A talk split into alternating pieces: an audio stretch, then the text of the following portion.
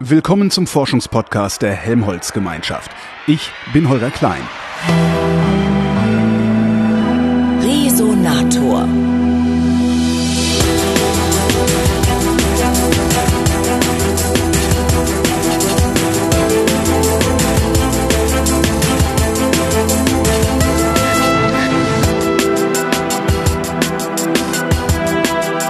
Bin nach Braunschweig gefahren. In Braunschweig, da ist die Physikalisch-Technische Bundesanstalt und mir gegenüber sitzt deren Präsident Joachim Ulrich. Hallo, Herr Ulrich. Hallo, guten Tag. Ähm, die PT, Sie sind die mit der Atomuhr, ne?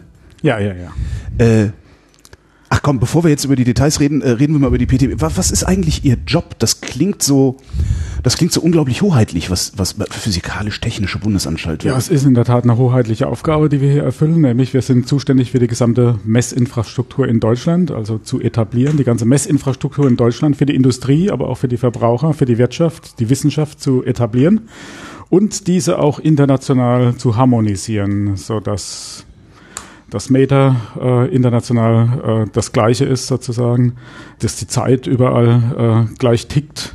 Dafür sind wir zuständig. Was heißt denn Messinfrastruktur? Sie sind diejenigen, die Naja. Zollstöcke produzieren? Nein. Nein, aber wenn Sie einen Zollstock kaufen, sind wir letztendlich dafür zuständig, äh, dass er korrekt ist, dass er genau die Länge hat, die er wirklich braucht. Das heißt, in Deutschland gibt es äh, insgesamt jetzt im industriellen Bereich 400, mehr als 400 Kalibrierlabors, die alle Größen, die in der Industrie gebraucht werden, also Länge, äh, Gewicht, Temperatur, vermessen und, äh, und weitergeben, also äh, kalibrieren. Also wenn Sie ein Spannungsmesser kaufen zum Beispiel, die 220 Volt in der Steckdose messen wollen, dann äh, können, Sie, können Sie ein kleines Gerät kaufen im Supermarkt und so weiter. Und da steht äh, drauf, äh, mit welcher Genauigkeit dieses Gerät misst. Ja. Und äh, dass diese Genauigkeit jetzt zum Beispiel stimmt an der Stelle, das wird von einem Kali- Kalibrierlabor sichergestellt, dass, diese, dass dieses Gerät das tatsächlich so kann. Von der Sorte gibt's 400 für alle möglichen Größen. Ich hatte schon gesagt, Temperatur, für Längen, für Masse und so weiter. Und äh, diese Kalibrierlabors, die müssen wieder sicherstellen, dass sie mit unseren normalen übereinstimmen. Also die müssen sich sozusagen, wir nennen das Rückführen auf Ja. uns. Die müssen, wenn die sagen, wenn ein Kalibrierlabor sagen, äh, sagt, ich kann einen Meter mit einer Genauigkeit von fünf Mikrometer messen, dann müssen das uns gegenüber nachweisen. Und das muss stimmen. Und wir wiederum weisen unsere Fähigkeit nach, dass wir diesen Meter nicht nur mit einer Mikrometer-Genauigkeit, sondern mit einer Nanometer, sage ich mal, Genauigkeit messen können, im Vergleich international mit ähnlichen Institutionen, die es weltweit in jedem Land mehr oder weniger gibt. Damit stellen wir eine weltweite Qualitätsinfrastruktur zur Verfügung und wir stellen weltweit sicher, dass wenn irgendwo jemand in dem System ist, von uns kalibriert ist und rückgeführt ist, dass man vertrauen kann auf, auf die der Messgröße, die Zollstock die richtige Länge hat. und dass die Unsicherheit, die er angibt, dass die auch korrekt ist. Also wenn ich jetzt Zollstöcke produzieren wollen würde, Ja. ähm, könnte ich ja auch hingehen, könnte mir einen anderen Zollstock holen und sagen, der ist einen Meter lang, ich mache Ja, ja. meinen genauso lang. Dürfte ich das oder muss ich dann zu so einem Kalibrierlabor gehen? Also im gesetzlichen Messwesen gar nicht. Also überall, wo äh, Geld dabei ist, sozusagen. Also ich meine, wir stellen zum Beispiel auch sicher, dass Tankuhren richtig gehen, dass ihre, ihr Stromzähler richtig geht, dass ihr Wasserzähler richtig geht und so weiter. Also überall, es gibt 150 äh, Messgerätearten, die gesetzlich geregelt sind, weil damit Geld verbunden ist. Okay, also ja, da, da, da müssen Sie mit dafür bezahlen. Also es sind Abrechnungen damit verbunden, das nennt man das gesetzliche Messwesen.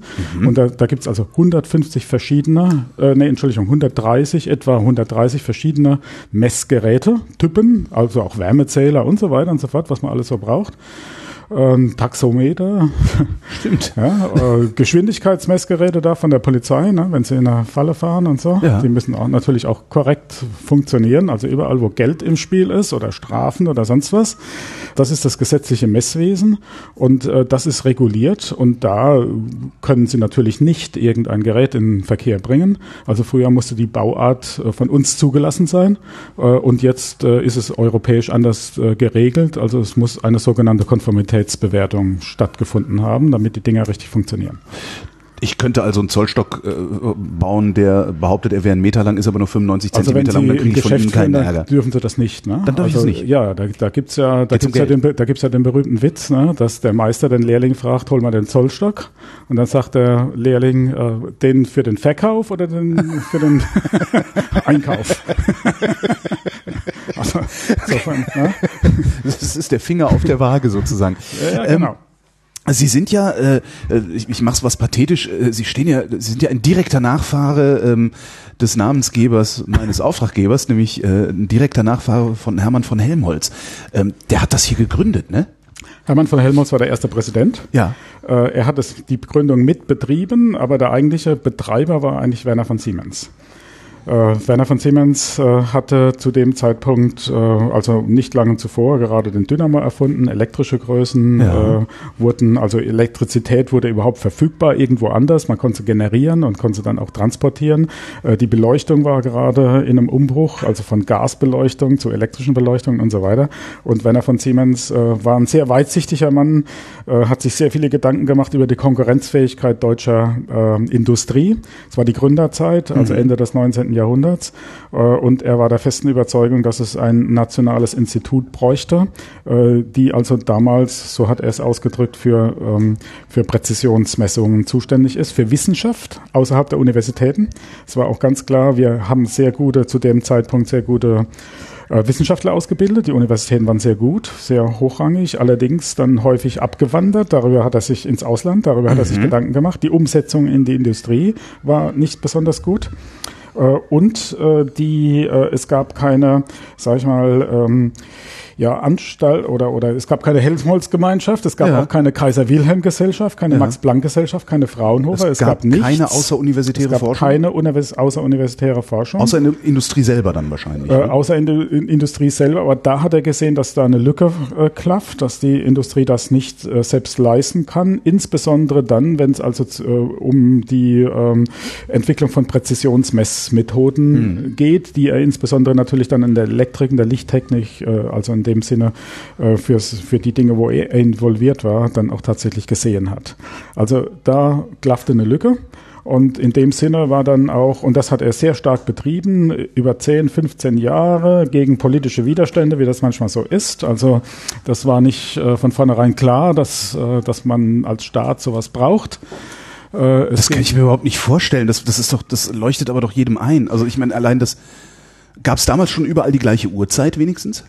Äh, das gab damals nicht die gleiche Uhrzeit, nee. Nee, nee, nee. Also das, äh, die, die gleichen Uhrzeiten, also da bin ich jetzt nicht ganz der Fachmann, aber mhm. soweit ich äh, informiert bin, kamen die aus letztendlich äh, der, der Bedarf über die Eisenbahn in der, hauptsächlich auch in den USA, Klar. wo große Strecken sind und dann mussten die Uhren halt irgendwie halbwegs gleich gehen. Ja. Ich bin mir nicht sicher, muss ich zugeben an der Stelle, ob es damals schon die gleiche Uhrzeit gab. Das heißt, in, äh, also bevor, bevor äh, die, die, die Physikalisch-Technische Bundesanstalt gegründet wurde, äh, konnte ich eine, was weiß ich, eine 15er Schraube in Hamburg komplett ja, ja, anders bauen bauen als eine 15er ja, Schraube in Also äh, muss man nochmal klar sagen, äh, ich meine, äh, es war ja erst auch 1900, äh, 1871, wo dann das, äh, ja, das Deutsche Reich sozusagen ja. vereinheitlicht wurde. Vorher hatten wir ja, also noch weiter Länder, vorher, ja. hatten wir viele deutsche Länder, äh, irgendwo über, der, also einige hundert. Und äh, die hatten ihre eigene Längenmaße zum Teil. Ne? Wir hatten die Braunschweiger Elle, die hängt hier äh, irgendwie eingemeißelt an einem Haus in der, in der Stadt. Jeder Herrscher konnte das machen, wie er wollte. Es gab Zölle an jeder Stelle und so weiter. Ne? Mhm. Und die MEDA-Konvention wurde dann aus den Gründen ja auch 1875 äh, erst gegründet, um da eine internationale, auch einheitliche Basis zu schaffen. Und das war auch, das auf, auch auf Betreiben von, von Siemens nee, und Helmholtz? war nicht äh, auf be direktes Betreiben, aber äh, Deutschland war von Anfang an äh, Mitglied dann in dieser MEDA-Konvention, waren 17 Staaten, die das ursprünglich mal unterschrieben haben. Heute sind wir ja knapp 100 Staaten, die das unter die MEDA-Konvention unterschrieben haben. Das heißt, es gibt weltweit nur 100 Staaten von über 200 Staaten, die sich an Meter halten? Also die, die äh, sagen, ja, okay, aber Meter die, ist das aber da? die repräsentieren äh, 97 Prozent der Weltwirtschaftskraft. Okay, damit, ja, das ist, also das also ist die normative jeder, Kraft jeder, des Faktischen. Jeder, dann, der ja. Handel, internationalen Handel ja. treiben will, bezieht sich auf das internationale System der Einheiten und damit die MEDA-Konvention. Also nochmal zurück zu Werner von Siemens, ja. zu der Gründung. Äh, Werner von Siemens war da extrem weitsichtig äh, an der Stelle, ähm, hat äh, das Ganze befördert äh, dadurch, dass er erstens Geld zur Verfügung gestellt hat, dem deutschen Staat damals, und äh, zusätzlich sogar auch noch seinen Gatten zur Verfügung gestellt hat, sein Gelände, Gelände also das so. war in Berlin, Charlottenburg, mhm. hat er ein Haus mit großem Gatten mhm. und auf diesem Gelände wurde damals dann auch tatsächlich die Reichsanstalt gegründet und es war, wenn man so will, die erste Private-Public Partnership oder einer der ersten möglicherweise. Ich weiß nicht, ob es der erste ist, aber er hat das extrem forciert und insbesondere auch eben durch diese Schenkungen nochmal äh, stark hinterlegt. Dass das heißt, der Kaiser konnte dann, konnte dann nicht mehr Nein sagen. nicht mehr wirklich Nein sagen. Der Kaiser nicht ablehnen kann. Und ja. äh, ab dann war es eine gigantische Erfolgsgeschichte, war die erste außeruniversitäre Forschungseinrichtung in Deutschland. Mhm. Äh, auch weltweit gab es das in der äh, Art und Weise nicht. Und äh, in den ersten ja, 15, 20, 15, 20 Jahren gab es also dann auch wissenschaftliche Durchbrüche ersten Ranges, die mit der Reichsanstalt verbunden sind. Zum Beispiel? Äh, zum Beispiel die Entwicklung der Quantenmechanik. ähm, das ist das, was heute immer noch keiner versteht, ne? Oder wie war das? Ja, äh, also Genau, da gibt es also Aussprüche von ja. Dirac und anderen, Nobody understands quantum mechanics. äh, ist, also mathematisch kann man es verstehen, ich glaube anschaulich häufig eben nicht. Mhm. Die, die Entwicklung der Quantenmechanik, die basiert auf, äh, auf Präzisionsmessungen, die damals in der Reichsanstalt gemacht wurden, kurz vor 1900. Also waren mit die ersten Messungen. Da ging es also um die Strahlung, sogenannter schwarzer Strahler, wurde extrem genau vermessen. Es gab klassische Beschreibungsmöglichkeiten, Theorien dazu, mhm. die aber dann bei sehr genauem Hinschauen das Spektrum, also die Form äh, dieser Wellenlängenabhängigkeit nicht wiedergegeben hat. Blank war damals äh, im Kuratorium der Reichsanstalt. Also das ist übrigens auch sehr bemerkenswert. Von Anfang an gab es sowas wie einen wissenschaftlichen Beirat, ja. ein Kuratorium, also sehr modern auch im heutigen Sinne, äh, von sehr hochrangigen Persönlichkeiten. Das heißt, Siemens hat auch erkannt, dass er das nicht einfach nur, äh, ich sag mal, profitgetrieben steuern darf, sondern das auch, auch immer erkenntnisgetrieben. Also für ihn war das extrem erkenntnisgetrieben. Also wenn man seine Schriften auch liest, und das habe ich nur zum Teil jetzt auch gemacht, mhm. aber auszugsweise, er war natürlich natürlich auch äh, im Herzen ein Wissenschaftler. Und er hat immer gesagt, er hat gesagt, dass die Wissenschaft die eigentliche Basis für die Fortschritt eines Landes ist. Hat es natürlich bei sich auch dann immer wieder umgesetzt in Technologie, in, ja. in, in Wirtschaft, in Ökonomie. Äh, aber er war ein begeisterter Wissenschaftler und äh, er hat das als absolute Grundlage gesehen. Was sind schwarze Strahler? Ja, also äh, Sie, äh, Sie nehmen eine, ganz einfach, Sie nehmen eine Kiste, ja. äh, einen Pappkarton, malen den schwarz an und, äh, und, äh, voll, und, und der ist vollständig zu. Mhm. Und jetzt äh, machen Sie da ein kleines Loch rein mit der Nadel mhm. zum Beispiel. Und äh, okay, jetzt machen wir die Kiste aus Metall, damit wir sie erhitzen können und so. Ja. Jetzt erhitzen wir die Kiste und wir schauen auf das Licht und die Wärmestrahlung, was ja letztendlich ja. das gleiche ist, elektromagnetische Strahlung, was aus diesem Loch rauskommt. Das heißt, es ist ein Strahl, also da kommt was raus. Ich frage mich gerade, warum man das macht. Ähm. Aber äh, äh, äh, eins nach dem anderen. ja, weil man den Zusammenhang zwischen Temperatur und Wellenlängen von Licht erkennen möchte. Also einfaches Beispiel, das kannst du zu Hause ausprobieren. Mhm. Äh, Herdplatte, Sie schalten die an, ist er am Anfang schwarz, mhm. aber Sie, Sie sehen nichts, richtig? richtig? Weil Ihr Detektor Auge diese Strahlung nicht sehen kann. Ihr Detektor Hand spürt schon was. Ja. Das ist nämlich Wärmestrahlung, die da weggeht. Und äh, dann wird das Ding rot, mhm. äh, dann wird's weiß, glühend und so weiter. Ne? Und äh, das heißt also, die Farbverteilung, ja. die von dieser Platte ausgeht, hängt mit deren Temperatur ja. zusammen. Ne? Hängt also von der Temperatur ab. Und was man also gemacht hat, was dieser schwarze Strahler in idealisiert macht, mhm. ist, dass ich äh, Strahlung sozusagen in so einem Gefäß drin habe. Die wird ja überall reflektiert in den, an, an den Wänden äh, hängt von der Temperatur ab, der Wände. Ja. ja. Also genauso wie bei der Herdplatte. Viele Herdplatten irgendwie aneinander gebaut zum Beispiel. Und, ähm, und kommt dann statistisch irgendwann mal durch das kleine Löchchen. Das heißt, das ist komplett thermalisiert. Das mhm. ist also äh, statistisch gemittelt, die Strahlung, die da rauskommt. Ne? Es kommt fast nie vor, dass da ein Strahl direkt rauskommt, sondern er ist x-mal gestreut und dann irgendwann kommt er raus. Okay. Und hat sich also mit allen abgeredet, also abgesprochen, die da drinnen sind. Und äh, was dann da rauskommt, ist ein, äh, ein Farbspektrum, mhm. was von der Temperatur abhängt. Es wird immer heller sozusagen, immer blauer, also von rot immer blauer und immer hochenergetischer, aber hat eine breite Verteilung. Mhm. Auch die anderen Farben sind immer noch da, nur sieht das Auge das nicht und wir sehen immer nur die helleste. Und diese Verteilung war zu dem Zeitpunkt sehr stark untersucht. Also wie hängt die von der Temperatur ab? Und äh, das sind natürlich sehr, sehr grundlegende Fragen, wie Temperatur und Strahlung, elektromagnetische Strahlung überhaupt miteinander äh, in Verbindung stehen. Da kommt der Begriff Entropie, Wahrscheinlichkeitsverteilung mhm. und so weiter äh, mit in, ins Spiel.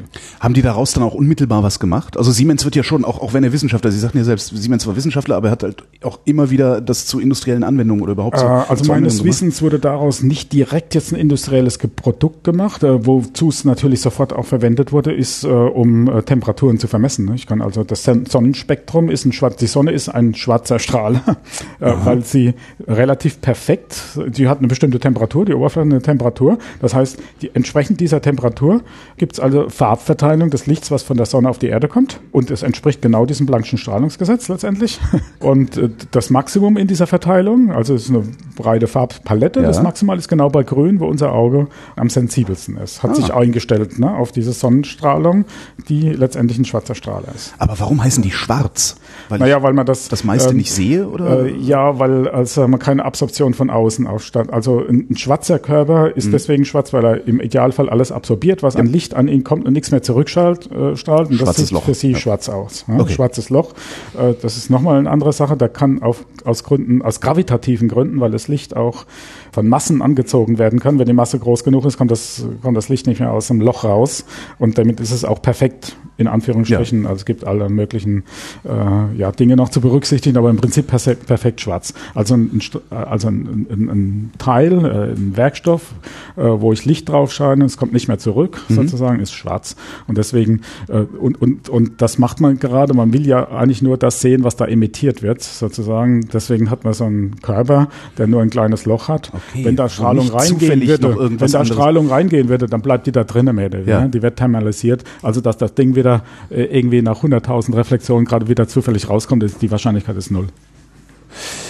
Wir kommen jetzt zurück auf die Geschichte der PCB. Ja. Ähm also kann ich Ihnen vielleicht sagen, äh, also das hat man damals untersucht. Ja. Äh, damit kann man Temperaturen messen. Ne? Also wenn ich so ein Spektrum ausmesse, dann kann ich direkt sagen, was, welche Temperatur der Körper hat. Ja. Also ist eine Möglichkeit, äh, Temperaturen zu messen, was man auch äh, weiträumig macht, Pyrometrie. Äh, wo man, Pyrometrie heißt ja, ja, wo man also schaut, äh, wo man also schaut, aufgrund der Farbe sozusagen die Temperatur zurückschließt. Ja. Was haben die noch erfunden? Das, ich, ich, ja, also ich bleib mal da, das klingt also, spannend. Also ganz am Anfang waren sozusagen auch Beleuchtungskenngrößen sehr, sehr wichtig. Mhm. Man hat äh, für die elektrische Beleuchtung Lichtstärken definiert und so weiter und so fort. Da wurden dann auch sehr schnell internationale Gesellschaften dann gegründet, Anfang des 20. Jahrhunderts. Ja, und dann gab es also Einstein war im Kuratorium zum Beispiel. Äh, der wurde ja, ich glaube 1914 letztendlich von der ETH in Zürich nach äh, Berlin gebracht. Man wollte ihn, man hat, er hatte ein Angebot von der Reichsanstalt damals. Ja. Äh, wie, wie hieß sie damals? Die PD Reichsanstalt, Physikalisch-Technische Reichsanstalt, PDR. PDR, also ganz leicht eigentlich. Hatte also, hatte also ein Angebot von der Reichsanstalt, das war nicht ganz konkurrenzfähig, aber dann haben sich die Berliner insgesamt zusammengeschlossen, haben Einstein nach Berlin gebracht. Einstein war dann auch im Kuratorium der Reichsanstalt damals und äh, hat experimentelle Ideen gehabt. Zum Beispiel hat er dann umgesetzt, also ein extrem wichtiges, bahnbrechendes Experiment auch, das sogenannte Einstein-DHs-Experiment. Das wurde an der Reichsanstalt durchgeführt. Ja, da, da ging es darum, äh, Ampere, äh, etwa 100 Jahre vorher, hat sich überlegt, der hat ja Strom, ne? Mhm. Stromstärke ist Ampere, der hat sich überlegt, ob es ein Molekülen Ströme geben kann, wenn da zum Beispiel Elektronen irgendwie um den Kern geben. Und da gab es also eine Hypothese, die 100 Jahre nicht äh, sozusagen nachgewiesen war. Und Einstein hat also zusammen mit den Kollegen aus der Reichsanstalt, die also das experimentelle Hintergrundwissen besser hatten, ein Experiment ähm, designt, würde man heute sagen, äh, wo man diese Ströme tatsächlich hat nachweisen können. So ein Kreisstrom erzeugt ein magnetisches Feld, ja. ein magnetisches Moment. Und äh, wenn ich das oder umgekehrt, ich kann mit einem Magnetfeld äh, sozusagen äh, die Richtung des Stromes, mit dem äußeren Magnetfeld die Richtung des Stromes äh, beeinflussen. Ja. beeinflussen. Ja. Und wenn ich dann das Magnetfeld umpole, dann muss der Strom in die andere Richtung gehen. Wenn ein Elektron diesen Strom trägt, äh, muss es sich klassisch in die andere Richtung bewegen. Das ja. heißt, es gibt, äh, ich muss das rumdrehen, das hat eine Masse, es gibt ein Drehmoment und das kann kann man an so einem Stab, einem Eisenstab, der eine Magnetspule war, die umgepolt wird, kann man dann sehen, dass der tatsächlich so ein bisschen ausschlägt. Und konnte damit die Ströme, magnetische Eigenschaften, die aber letztendlich auf den Spin, Elektronenspin zurückgehen, das konnte man damals noch nicht wissen, wurde erst später dann äh, gefunden sozusagen, aber nichtsdestoweniger konnte man da zum ersten Mal diesen Effekt sehen für Einstein. Dann ging man in die Tieftemperaturphysik. Äh, man hat ja die Supraleiter in den 20er Jahren in äh, Kamerling-Owens so alt ist der Kram schon, Entschuldigung. Ja, ja, ja, das, ist, so alt das klingt Kram. alles so wahnsinnig modern und neu. Nein, nein, aber nein, also so alt ist der Kram, hat man Supraleitung entdeckt. Und äh, das hat man, das Feld hat man auch sehr früh aufgegriffen bei der bei der Reichsanstalt damals, hat also Heliumverflüssiger gebaut, kalte Temperaturen gebaut und äh, ein ganz ganz wesentlicher Effekt, wahrscheinlich der wesentliche Effekt in der Supraleitung ist der sogenannte Meissner-Ochsenfeld-Effekt. Auch Äh, Meissner gehört. war ein äh, PDB-Mitarbeiter Mhm. auch, Reichs ein PDR-Mitarbeiter. Da hat man dann ähm, das, also der Effekt beruht darauf, dass ein Supraleiter ähm, ja alle Magnetfelder aus seinem Inneren verdrängt. ja. Und äh, das, die, diesen Effekt hat man damals vorausgesagt, hat ihn nachgewiesen. Geigerzähler wurde, Geiger war ein Mitarbeiter der Reichsanstalt, wurde in der Reichsanstalt entwickelt. Waren das damals dann sowas wie Popstars auch die Ja, Leute? ja, ja. Die waren, das waren, äh, das war die wissenschaftliche Elite, glaube ich, äh, war da versammelt. Ne? Also in dem Kuratorium über die über die, die 100 Jahre hinweg hatten wir 14 Nobelpreisträger. Zurzeit haben wir noch drei. also wir halten uns ganz gut. Naja. Also das waren äh, Bode hat äh, zum ersten Mal also Koinzidenznachweis Nachweis, äh, geliefert. Darauf beruht die ganze Teilchenphysik und mh, auch äh, viele andere Bereiche der Physik. Was macht man da? Man schießt irgendwo rein. Also das machen die Kernphysiker oder die machen einen Collider. Also man kollidiert äh, Teile oder bei der GSI, ja, Helmholtz-Gemeinschaft. Da war ich ja übrigens mal auch früher. okay. Äh, schießt mal irgendwas auf irgendwas. Genau. und guckt, was bei rumkommt und, hofft, den guckt, richtigen bei Detektor gebaut zu haben. Ja. Äh, ganz genau. Und das macht man in Koinzidenz. Also wenn ein Teilchen reinfliegt, schaut man, was in Bezug auf dieses einzelne Teilchen Ja. äh, an anderen Teilchen rauskommt. Das heißt, man nutzt eine Zeitkorrelation zwischen denen, äh, um zu sehen, was ist denn tatsächlich jetzt äh, induziert worden durch dieses eine Teilchen. Und da gab es ein wunderbares Experiment von Bothe damals, da hat man den sogenannten Compton-Effekt hat er untersucht. Da geht es also darum, dass sich Licht, äh, ein Lichtquant ist ja auch letztendlich nicht nur eine Welle, sondern man kann es auch als Teilchen beschreiben, dass Licht auf ein Atom trifft, ein Elektron an einem Elektron streut, wenn, wenn es sich Licht als Teilchen vorstellt, dann kann man es, eben- kann das sozusagen an dem Elektron gestreut, kollidiert werden und praktisch und abgelenkt Ja. werden. Es gibt einen Teil seiner Energie ab. Mhm.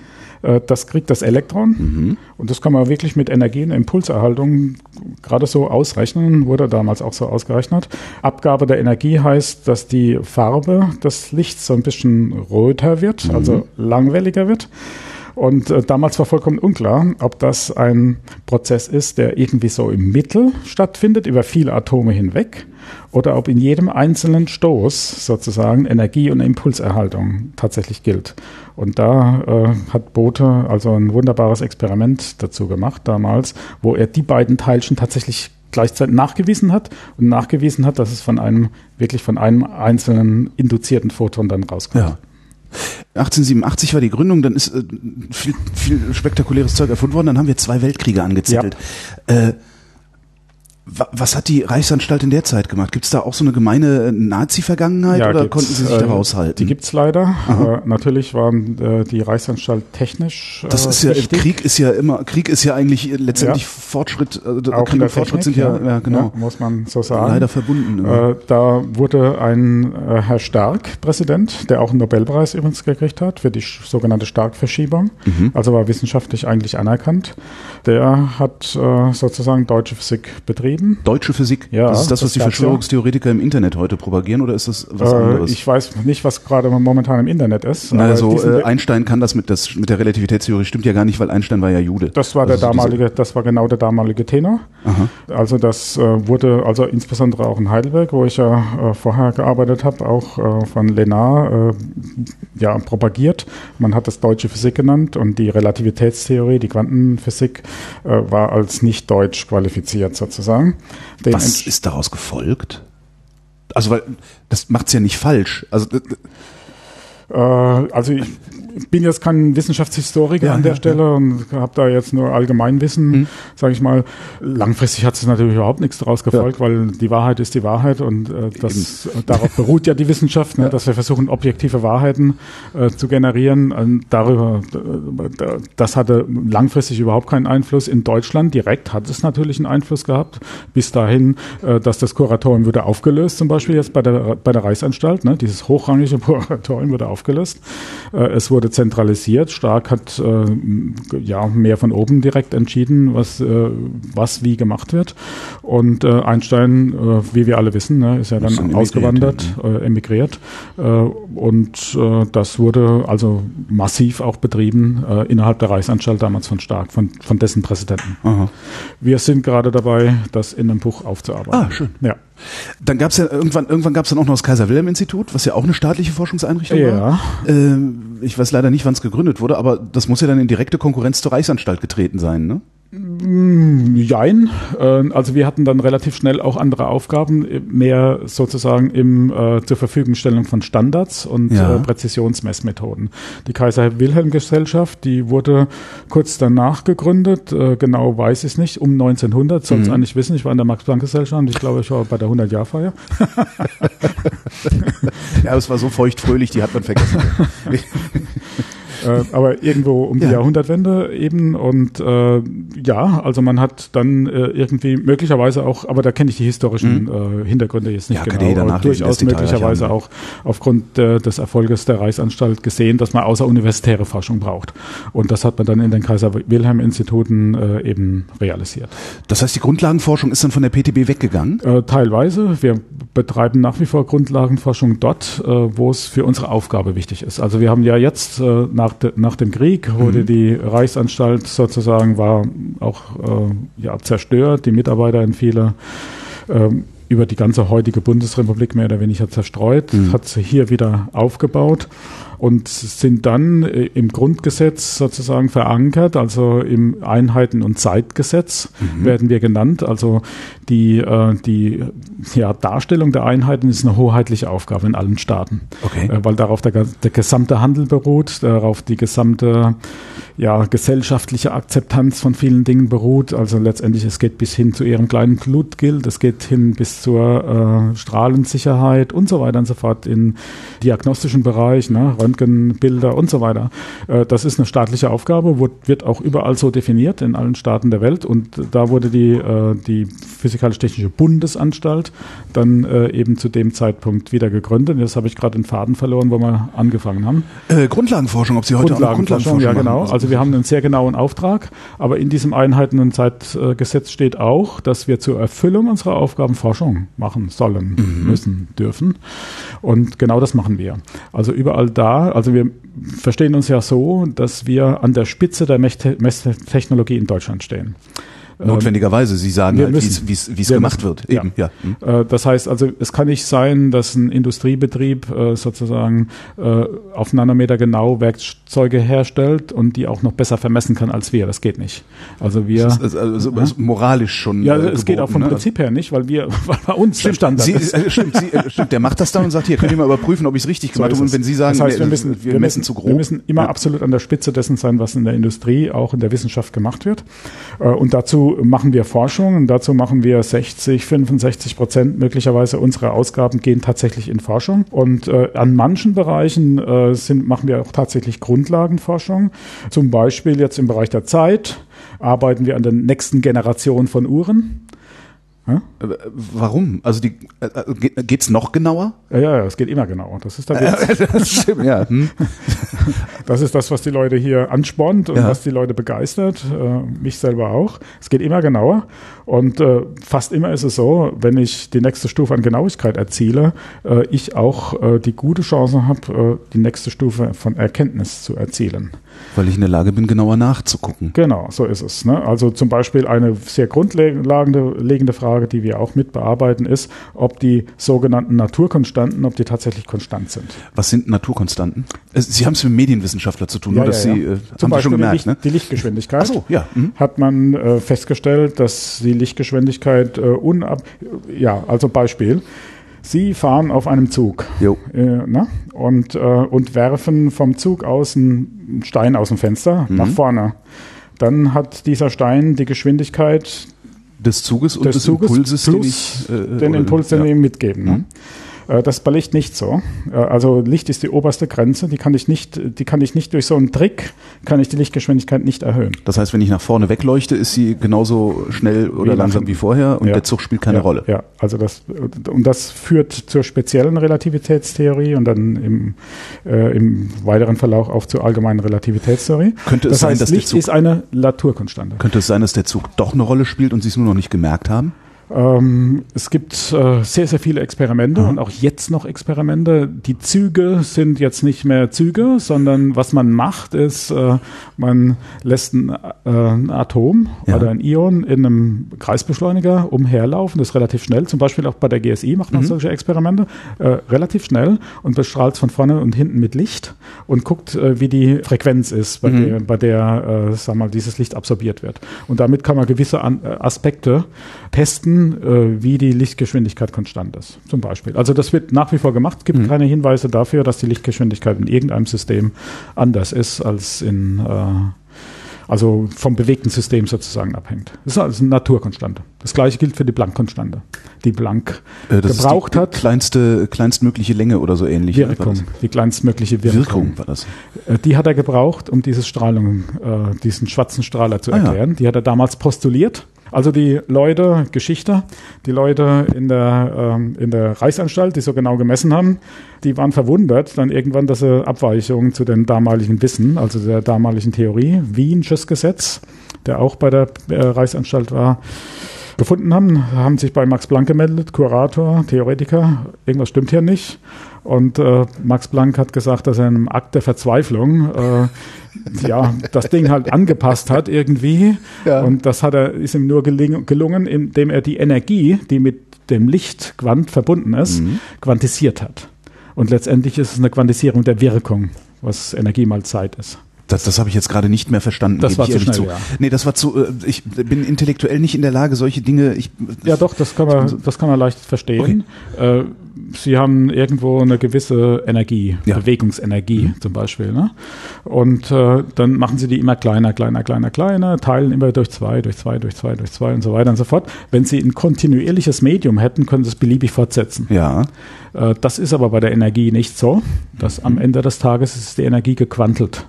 Also praktisch weg. Kleine, ein, die, es gibt kleinste Einheiten. Mhm. Wie groß die tatsächlich bei der Energie sind, hängt von der Wellenlänge ab, aber Mhm. dann vom Planck'schen Wirkungsquantum. Also ne, jedes Lichtteilchen hat eine Energie und äh, die kann ich für eine bestimmte Frequenz nicht kleiner machen. Keine Chance. Kann ich, ne?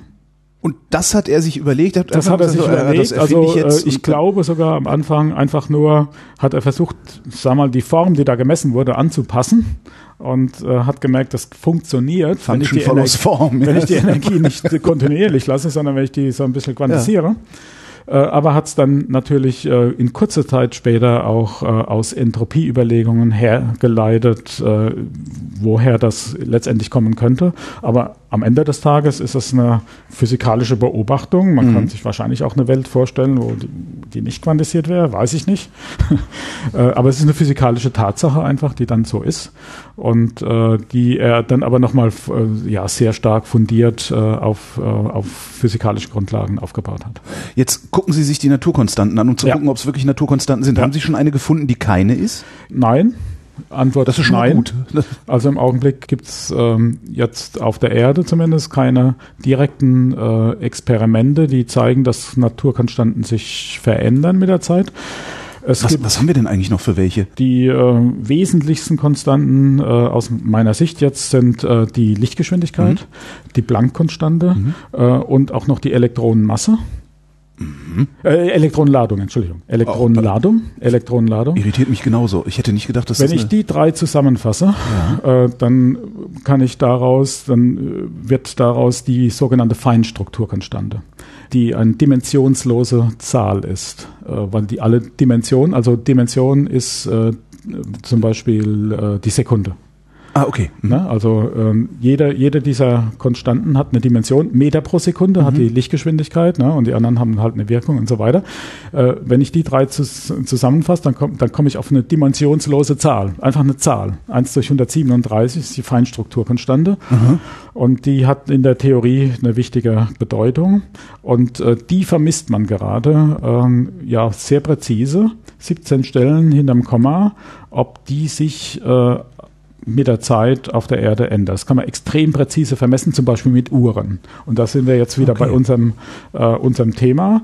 Äh, wir machen Uhren immer genauer, äh, weil man das auch für die Industrie braucht und sich viele Anwendungen überlegen kann, was man mit noch genaueren Uhren machen kann. Also das sind wirklich nützlich am Ende des Tages. Aber gleichzeitig sind die, unsere Uhren so genau, äh, dass wir zum, dass wir im Augenblick die kleinste Ungewissheit angeben können, äh, mit der diese Feinstrukturkonstante tatsächlich zeitlich konstant ist. Also wir können zum Beispiel jetzt angeben, dass die mit weniger als wenigen 10 hoch minus 17, also 17 Stellen hinter Connor pro Jahr variiert.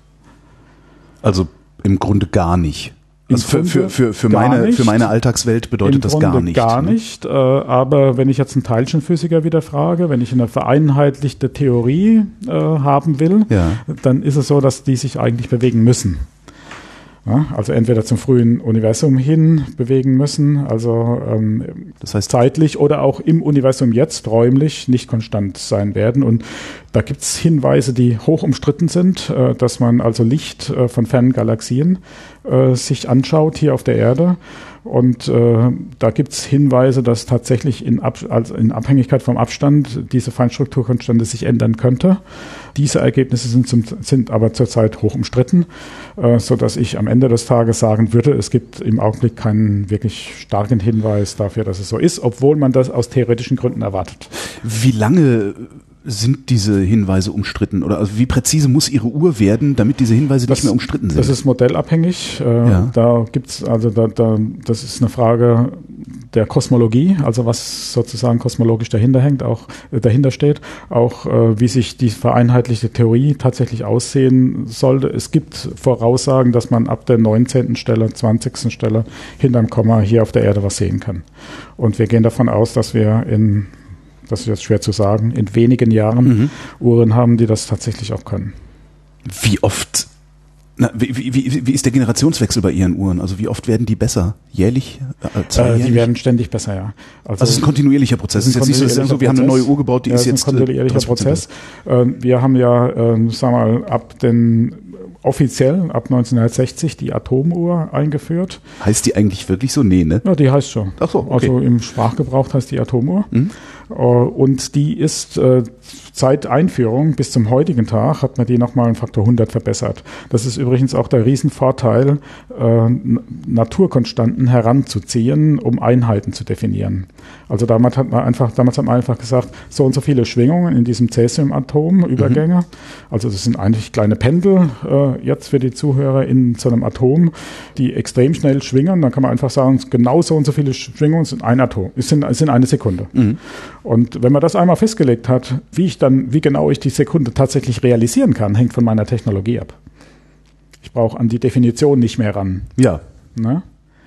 Stimmt, äh, ja, ja, genau. Ich komme langsam dahinter. Genau, es sind 15, es ist, was weiß ich, 100 Und- Schwingungen. Ähm, Genau, und inzwischen kann man die eben nochmal hundertmal besser vermessen, als man Genau. es damals kon- als die die Definition Schwingungen? gemacht hat. Mhm. Ja? Das heißt, Sie gucken eigentlich nur immer genauer sich dieses Atom an.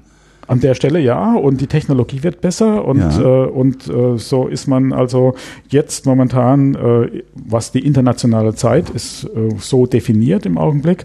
So kann man also diese ähm, die Sekunde im Augenblick in der Größenordnung von wenigen 16 Stellen hinterm Komma, 10 hoch minus 16, realisieren in verschiedenen Bundesinstituten, also entsprechenden Instituten weltweit. Mhm. Die PDB ist da mitführend, das NIST, die Franzosen, die Engländer, das sind die besten Uhren, die es momentan auf dieser Basis gibt weltweit. 16 Stellen hinterm Komma. Und das ging also stetig, äh, so eine Art Moore's Law sozusagen, mhm. geht also stetig, wurde das verbessert über die Jahre.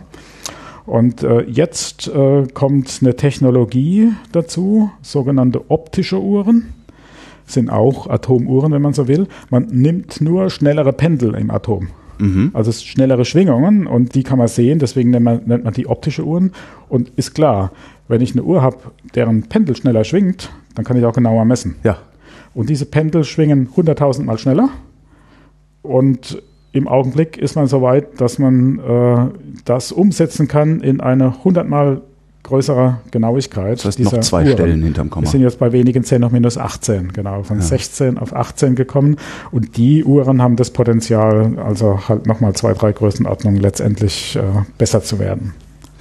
Wäre das, also wenn Sie es schaffen nachzuweisen, dass äh, ähm, die Feinstrukturkonstante keine Konstante ist, ja. wäre das sowas wie die Relativitätstheorie?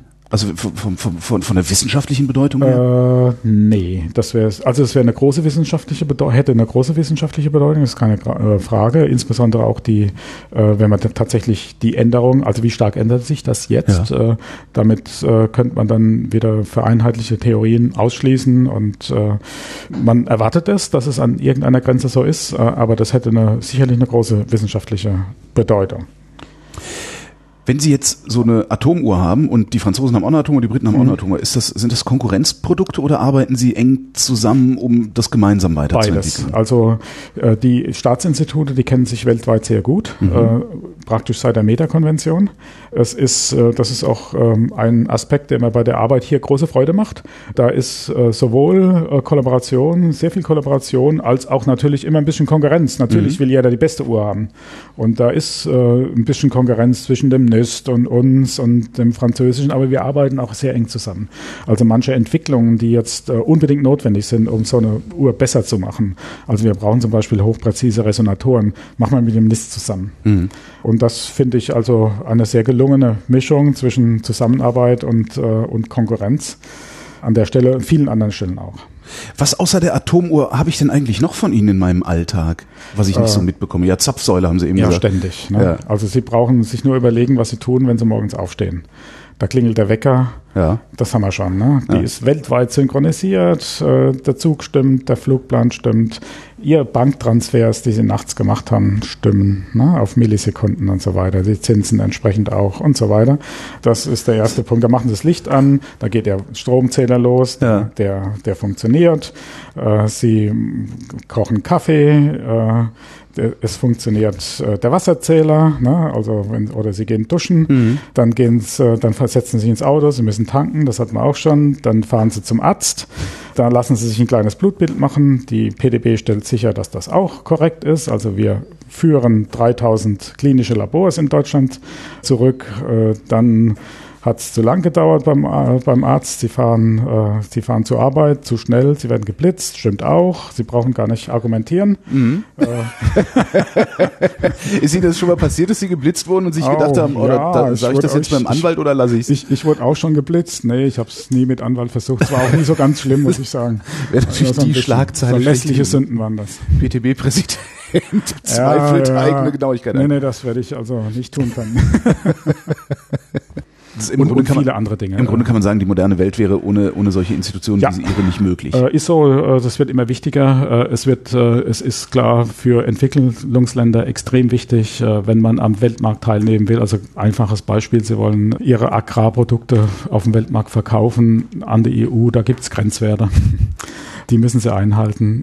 Ich muss glauben, dass das Labor, was bei Ihnen misst, mhm. tatsächlich richtig misst. Ich will ja nicht alles nachmessen, ne? äh, kann ich auch nicht. Das wäre meine nächste Frage gewesen. Wie, wie, wie machen Sie ja. das überhaupt strukturell? Also das, ja, das, das ist, ist ja eine Infrastruktur, äh, die ich vorher nicht kannte, äh, bevor ich hier zur PDB kam und die wirklich erstaunlich ist. Also eigentlich haben wir sowas äh, in, diesem, in dieser Metrologie wie ein weltweites Währungssystem in Messtechnologie. Was passiert? Es ist 1999, haben sich die Staatsinstitute die meisten und ein paar andere zusammengeschlossen und haben gesagt, okay, also wir messen jeweils national auf dem allerhöchsten Level. Ja? Aber wir müssen natürlich auch sicher sein, dass es irgendwie stimmt. Wie ist das international? Ja. Das heißt, die vergleichen sich ständig. Es finden, ja. also, finden also sogenannte Ringvergleiche statt. Ich kriege ein Massestück, ich messe das bei mir hier und ich sage, das ist 5,32 irgendwas Kilo. Dieses gleiche Massenstück geht an alle anderen und so geht es mit Temperatur, mit allem. Und die messen auch und äh, kriegen auch eine gewisse äh, Zahl raus und ein Unsicherheitsbudget dazu. Ich wollte gerade sagen, das, weil auf dem Transport ja, kann ja noch. Hm, das muss man alles sicherstellen, das okay. muss alles korrekt sein und so weiter, das kann man machen. Äh, und dann äh, kriegen wir eine Möglichkeit, also sogenannte Messmöglichkeiten der einzelnen Institutionen. Das heißt, insgesamt gibt es weltweit 24.000 von solchen äh, Einträgen. Ja. Die PDB selbst ist bei mehr als 1000 äh, beteiligt, wo wir sagen können, wo wir sagen, und das ist international akzeptiert, wir messen die Größe mit der und der Ungenauigkeit. Das können wir nachweisen. Das heißt, ein Kilo, äh, ein Kilogramm ist sozusagen äh, der Durchschnitt dieser 24.000 Messungen eines Körpers, der ein Kilogramm nee, schwer sein nee, soll? Nee, nee, nee, nee. Die das Frage nicht. ist, wie genau kann ich das Kilogramm messen? Auf wie, wie viele Stellen hinein, ah, okay. äh, äh, Komma genau. Ja. Das gebe ich ja an die Industrie weiter. Also es ist ein Wagenhersteller, äh, der sagt, okay, ich kann ein Kilo mit der und der Genauigkeit messen. Ne? Und dann kommt er zu mir und sagt, äh, ähm, stimmt das? Ja. und, ähm, und dann müssen wir diese Waage kalibrieren und äh, dann kann ich ihm zertifizieren, dass er das mit der, der Genauigkeit kann. Und das gleiche gilt für Längen, das gilt für Temperaturen, für Durchfluss, für Wärmezähler und für all das. Da kann ich ihm sagen, du kannst das. Äh, ich kann das nur dann, wenn ich tatsächlich äh, so eine Vergleichsmessung international vorhalte, mhm. also für internationalen Gebrauch. Ne? Ansonsten, wenn ich das nicht kann, äh, kann derjenige Hersteller auch in irgendein anderes Staatsinstitut geben und sich von dem zertifizieren lassen, dass er es tatsächlich kann. Ne? Also wir können viele Dinge selbst messen, aber nicht alle. Es gibt mhm. ein paar wenige, die das NIST zum Beispiel besser kann oder auch nur kann. Ähm, zum Beispiel fällt mir jetzt wahrscheinlich ganz viel ein, weil, weil wir tatsächlich fast alles können. da muss ich noch ein bisschen nachdenken. Vielleicht kommt was. Aber es gibt welche, definitiv gibt ja. welche, äh, auch in, in Europa, ähm, die wir sozusagen so genau nicht messen oder, oder gar nicht messen. Aber Genau, also so, dann gibt es also diese äh, 20.000 Einträge in dieser Datenbank, die weltweit in Paris äh, sozusagen gelagert ist. Und die nationalen Metrologieinstitute, wir jetzt in Deutschland, wissen, die und die Größe können wir international so und so genau messen. Mhm. Und wir geben diese Genauigkeit jetzt an die Kalibrierlaboratorien in der Industrie weiter. Also es gibt 400 etwa 400 Kalibrierlaboratorien, die, die, die im Grunde dann PTB zertifiziert alle, sind. Genau, mhm. alle Größen, äh, die man so in der Industrie braucht, äh, vermessen und die führen sich auf uns zurück, mhm. so sagt man das. Also die schauen, dass ihre Möglichkeiten also mit unseren übereinstimmen. Damit stimmt es automatisch auf dem Level international überein. Die geben es weiter. Wir machen 5000 ungefähr pro Jahr von solchen Kalibrieren an diesen Kalibrierlabors und da geht's die geben es weiter, wird zigtausendmal, millionenfach bis zum Produkt, das sie dann möglicherweise kaufen, weitergegeben äh, und wir stellen damit die Einheitlichkeit des Messwesens in Deutschland sicher auf diesem industriellen Bereich. Und gleichzeitig aber auch international. Bereich und gleichzeitig international. Das heißt, und da gibt es ein Mutual Recognition Arrangement, also ein gegenseitiges äh, Abkommen der Anerkennung. Wenn die Deutschen sagen, das sind 5,5 Kilo, dann ist PDB das auch... Wenn die PDB das so sagt an einen Hersteller über so ein Kalibrierlabor, ja. dann glaubt das der Amerikaner, dann glaubt das der Koreaner, die glauben das. Ja? Und äh, das Gleiche gilt jetzt für Grenzwerte in, der, in, in den Lebensmitteln. Mhm. Also wenn es in Indien, in China ein entsprechend kalibriertes Labor gibt und das zertifiziert hat, dann glauben wir das. Mhm. Weil es diese Kette gibt. Ne? Das ist die eine Seite der Medaille jetzt in Deutschland, nämlich äh, das gesamte kommerzielle, industrielle Messwesen. Es gibt jetzt noch äh, die Seite der Kontrolle. Stimmt es tatsächlich? Also was, macht die, was macht die Supermarktwaage? Ne? Also mhm. kann ja viel da drauf schreiben, äh, aber tut es auch wirklich. Aber das machen nicht Sie, sondern das machen das dann auch wieder. Machen nicht wir. Das ist bei uns Ländersachen. Das sind nämlich die Eichbehörden. Ah. Ja, die haben die Marktaufsicht bei uns in jedem eigenen Land. Weil es Behörden sind, ist das, äh, ist das, das ist Eichung ist hoheitlich. Ja. ah, okay, okay. Ja, also langsam, langsam verstehe ich, wie das funktioniert. Die kontrollieren, dass das, was da draufsteht, tatsächlich stimmt und dass das nicht weggelaufen ist mit der Zeit. Ne? Ein Instrument ändert sich ja auch. Deswegen gibt es dann äh, Wiederholpflichten für die Eichung und so weiter. Darum kümmern die sich in den Ländern. Was wir machen, ist wiederum äh, sicherzustellen, dass die richtig messen. Dass deren ja. Kontrollgeräte sozusagen richtig funktionieren. Aber das ist ja dann wieder kein Problem, weil sie brauchen pro Bundesland ja nur einmal sozusagen kalibrieren für, für die, die für kalibrieren die dann weiter. Für die jeweilige genau. Größe, ja. Mhm. Die die Eichämter eben dann halt kontrollieren müssen. Ja. ja. Ja, und so stellen wir im gesetzlichen Messwesen, im, im ja, ökonomischen, im, im industriellen Messwesen eben die Einheitlichkeit sicher und weltweit sicher. Es ist ein weltweites Währungssystem, was funktioniert. Ne? Deswegen, und das ist die absolute Basis von globalem Handel. Hm. Anders geht's überhaupt nicht. Und deswegen macht auch jeder mit, der handeln will. Er muss mitmachen. Es gibt keine Alternative Ja. sozusagen. Ja, mit Ellen wird das nicht funktionieren. Ne? nicht so richtig. Äh, Sie sagten eben, die Franzosen können bestimmte Dinge besser messen. Äh, Haben Sie den Anspruch, das auch zu können? Oder sagen Sie auch, nee, komm, lass das die Franzosen machen, die können das und alles ist Äh, gut? Das ist sehr unterschiedlich, aber wir haben auch den Auftrag jetzt in Deutschland, äh, sozusagen die deutsche Industrie, dann die europäische Industrie zu stützen. Das heißt also, wenn es deutsche Hersteller gibt, die, ähm, was ja häufig der Fall ist, äh, sagen wir, im Weltmarkt gut vertreten sind, Weltmarktführer, dann ist häufig auch noch, noch der Wunsch da, äh, dass man an ein deutsches Institut gehen kann und sich also rückführen lassen kann. Die Sprachbarriere ist geringer und so weiter. Darauf achten wir sehr. Also wir sind im Wirtschaftsministerium äh, angekoppelt und sicherlich eines unserer Ziele ist neben dieser internationalen Harmonisierung, das ist äh, ein Ziel, was wir haben, dafür arbeiten wir auch, weil es Handelshemmnisse Hemmnisse Ja. abbaut, ist es aber durchaus auch äh, unsere lokale Industrie natürlich immer eine Nasenlänge vorne zu halten. Gleich so eine nationale Mess, äh, äh, wie nennt man das denn, Autarkie? Ja, nicht Autarkie, also wir sind verbunden mit allem, Ja. aber wir wollen eine Stufe besser sein. Und äh, da richten wir uns durchaus jetzt danach, wo äh, unsere Industrie auch führend, also wir kriegen ja Anfragen aus der Industrie. Ja. Wir haben enge Verknüpfungen. Haben, zur können, können Sie es irgendwie konkretisieren? Also Ja. wie, was, was passiert da? Wenn, also da ist dann irgendwie, weiß ich nicht, was, ein Automobilhersteller oder, oder, oder Ja, kommt? Automobilhersteller zum Beispiel, äh, da gibt's Einspritzdüsen. Ja. Ne? Äh, also und, und der geringe Kraftstoffverbrauch, der hängt ja auch damit zusammen, dass ich das brennbare Benzin sozusagen möglichst gut verstäube. Ja. Äh, da, dazu wird das mit enormem Druck, 2000 Bar, glaube ich, durch Mikrometer, 100 Mikrometer kleine Kanäle gepresst und dann Mhm. zerstäubt das und so weiter und so fort. Da gibt's jetzt zum Beispiel ein Forschungsprojekt äh, bei uns, äh, wo wir schauen, äh, dass, wie das alles läuft, wie das da durchfließt, wie es hinten rauskommt und so weiter, hängt natürlich von der Innenbeschaffenheit, von so einem Ja. 100 Mikrometer Durchmesser Kanälchen ab. Und wir messen jetzt gerade die Innenrauigkeit dieser, dieser Kanälchen. Also wir haben so einen Taster aufgebaut als Dienstleistung. Ja, da kann also jeder zu uns kommen äh, als Dienstleistung, wo man also die Innenrauigkeit solcher Kanäle vermessen und auch zum Beispiel Ablagerungen dann äh, vermessen können. Ne? Wie setzt sich das zu? Wie, wie wird das abgelagert und so weiter? Ein Beispiel. Ähm, ein weiteres Beispiel Abgasnormen. Da werden ja die Partikel, äh, die da aus dem Auspuff kommen dürfen, immer kleiner. Und das muss überprüft werden am Markt, klarerweise. Es muss Prüfmöglichkeiten geben. Und äh, die momentanen Prüfmittel, die es da gibt, kommerziell beim TÜV oder sowas, die messen das nicht mehr richtig. Die Dinger sind zu klein. Das heißt, hier haben wir jetzt zum Beispiel eine, eine Rußquelle aufgebaut, die standardisierten Ruß produziert, ja. den wir sehr genau vermessen und wo ich dann so Messmittel aus der Industrie äh, tatsächlich auch äh, ja, nachweisen kann, dass die funktionieren, zulassen kann letztendlich. Aber inwiefern hat jetzt die deutsche Automobilindustrie davon mehr als die französische Automobilindustrie? Die Franzosen können ja auf ihre können Ergebnisse zu uns kommen. Äh, natürlich ist es immer so, dass oder häufig so, dass es Forschungsprojekte sind mit Verbänden. Also wir müssen neutral sein Ja. innerhalb der deutschen Industrie auf jeden Fall. Auch äh, sonst. Also wir sind ja eine staatlich geförderte Einrichtung. Wir dürfen keine Wettbewerbsvorteile direkte Mhm. äh, generieren. Also insofern sind wir da äh, ist da immer so ein gewisser Handlungsspielraum, den wir einhalten müssen.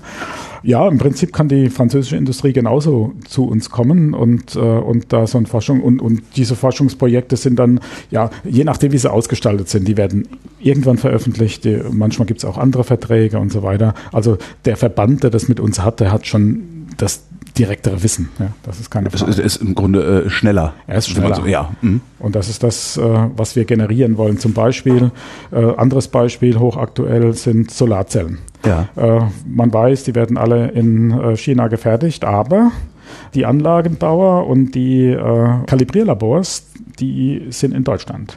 Also die Qualitätskontrolle, dass die Module das mhm. tun, was sie sollen, die das machen häufig weltweit führend, äh, weltmarktführend Kalibrierlabors aus Deutschland.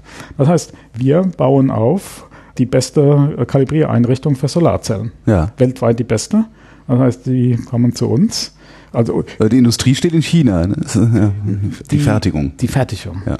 Nicht das, nicht die, nicht der Anlagenbau. Mhm. Äh, und der Anlagenbauer, der muss ja letztendlich garantieren, was da letztendlich an Strom rauskommt, dass die Module so und so lange funktionieren, dass sie funktionieren. Das ist dann wieder mit Qualitätssicherung, mit Kalibrierung. Mhm. Und da sind wir noch sehr gut im Spiel. Ja, das sind so mittelständische Unternehmen, die Marktlücken finden. Ja. Wärmezähler ist ein anderes Beispiel. Ja. Also wir kalibrieren 80 Prozent aller Wärmezähler in, in, in der EU sogar. Ja. 40 äh, Prozent in der EU und ich glaube 80 Prozent bei uns in Deutschland. Das sind mittelständische Unternehmen, die Weltmarktführer sind in Wärmezählerverkauf. Ja. Äh, ja. Sie sagten eben auch selbst äh, schon mal, Sie, Sie seien äh, eins der führenden Institute. Äh, wie wird man das? Oh, wie wird man das? Äh, das, ähm, das Beharrlichkeit und, und oder das äh, also ist man zunächst ähm, oder weil wir die ersten waren. Nein, ja, gut, also nee, man kann auch, wenn man, wenn man als erster gegründet wurde, irgendwann mal so eine Kurve, ja, einen Horizont, also einen Zenit überschreiten und dann wird's wieder schlechter. Ja. Also es ist ein dauernder Anspruch an uns selbst, sozusagen, äh, wissenschaftlich an der Spitze zu bleiben, äh, forschungsmäßig in den verschiedenen Gebieten an der Spitze bleiben. Das ist, also ich würde mal sagen, das ist erstmal ein Anspruch an sich selbst. Mhm. Also wir wollen äh, exzellent sein.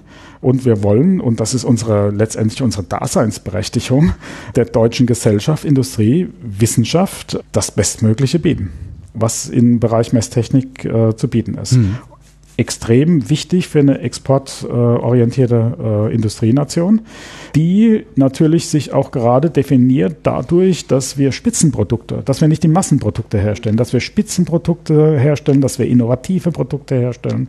Und das, dazu gehören wir dazu, zu diesem ganzen Wertschöpfungssystem. Ich würde sagen, wir in vielen Stellen gehören wir essentiell in dieses Wertschöpfungssystem dazu. Und daher kommt unser Anspruch und wir wollen diese Rolle erfüllen äh, exzellent erfüllen und das ist ein Anspruch an uns selbst. Und die Leute sind begeistert, weil sie äh, natürlich dann auch gute Sachen abliefern. Ne? Die Kunden ja. sind begeistert, die Leute sind begeistert. Kann es passieren, dass Ihnen, weiß ich nicht, jetzt die Chinesen oder die Inder den Rang ablaufen?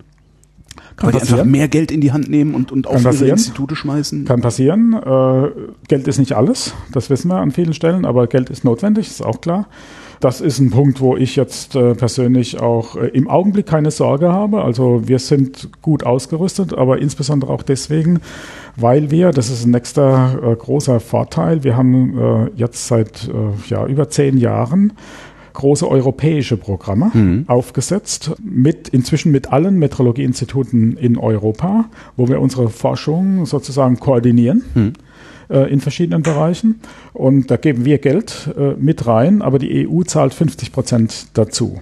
Und das äh, sind erhebliche Mittel, sind also über zehn Jahre etwa eine Milliarde ist da in dem Topf. Und äh, die PDB greift etwa ein Drittel, entsprechend ihrer Größe und Wirtschaftskraft, ein Drittel von dieser Milliarde über zehn Jahren ab. Insofern sind wir momentan finanziell, das hilft enorm an Drittmittel, an das sind Drittmittel sozusagen, ja, okay. wenn man das jetzt in der Helmholtz-Gemeinschaft sagen ja. würde. Das hilft enorm, äh, uns äh, sozusagen finanziell, aber auch von der Infrastruktur her, durch diese Vernetzung äh, wissenschaftlich an der Spitze zu halten. Insgesamt gibt es bedenkliche Entwicklungen, weil wir als Bundesoberbehörde äh, diesem äh, ja, Stellenabbau im öffentlichen Bereich auch unterworfen waren. Wir haben in den letzten 25 Jahren 400 permanente Stellen abgegeben an der PDB von, also jetzt haben wir noch äh, 1200 noch, noch was äh, und wir hatten mal 400 mehr. Das ich bewerte das jetzt nicht, aber doch, ich bewerte das jetzt. Das ist doch vollkommen wahnsinnig zu sagen, wir haben eine Behörde, die ähm, integraler Bestandteil der Zukunftsfähigkeit unseres Landes ist und der streichen wir jetzt 400 Stellen weg.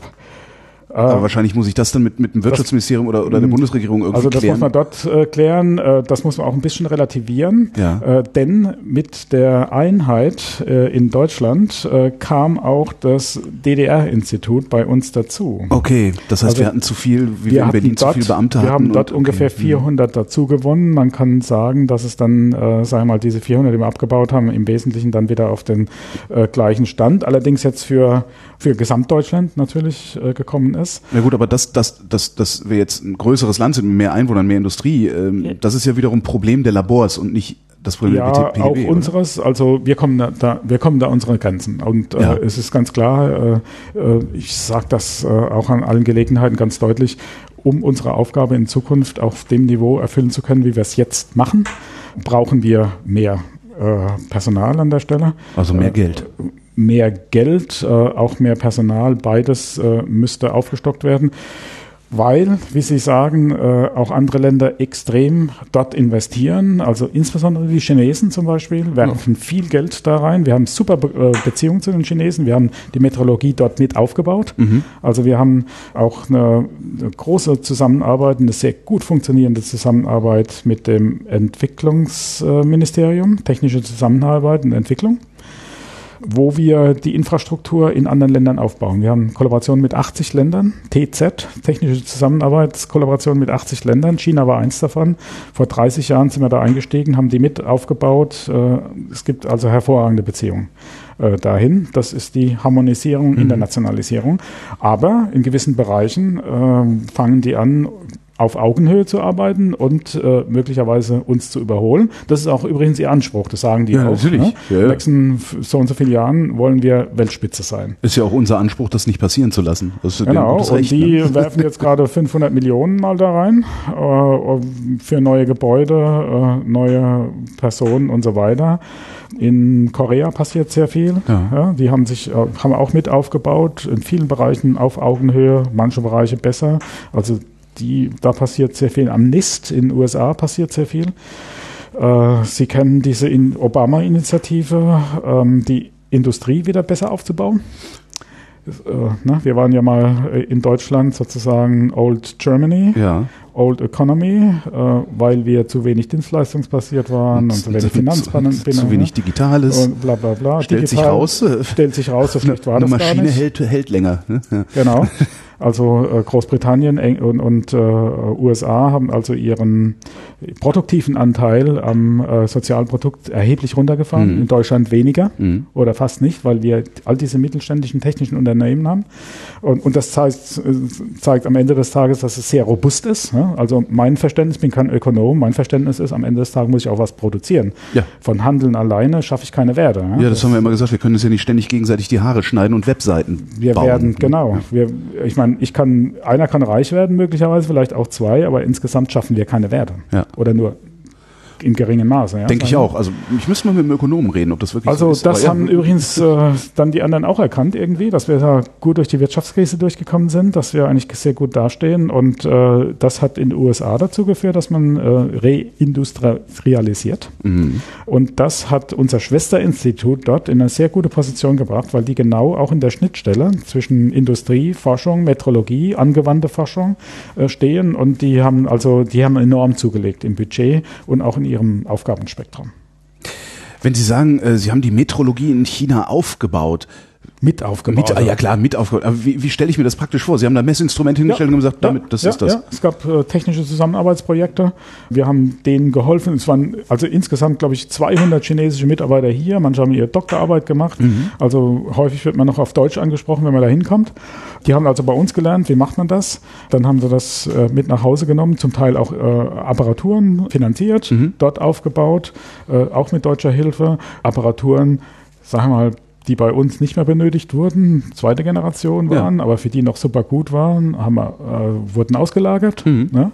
Äh, und so äh, haben wir denen da mitgeholfen, äh, voranzukommen. Ja. Was ich die ganze Zeit schon fragen will, Sie haben eben gesagt, was eine, was eine Sekunde ist und so und so viel Schwingung dieses Autos. Was ist eigentlich ein Kilo? Gibt es da eine ähnliche Definition oder ist ein Kilo halt ein Kilo? Ja, jetzt, also, kommen wir, jetzt kommen wir auf die SI-Einheiten im Prinzip. Ah. Also man kann, man kann Einheiten unterschiedlichst definieren. Mhm.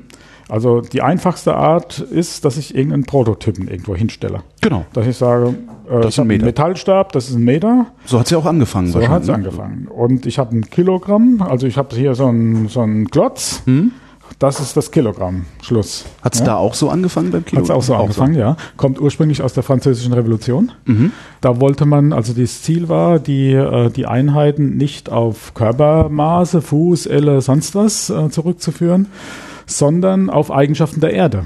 Ja. Also die Sekunde ist ja letztendlich auch durch die Erdrotation definiert gewesen. Mhm. Das, äh, das Meter wurde definiert durch die äh, durch einen Erdquadranten, also Ach. die genau, also die das hat man ausgemessen zwischen Barcelona und Dünkirchen.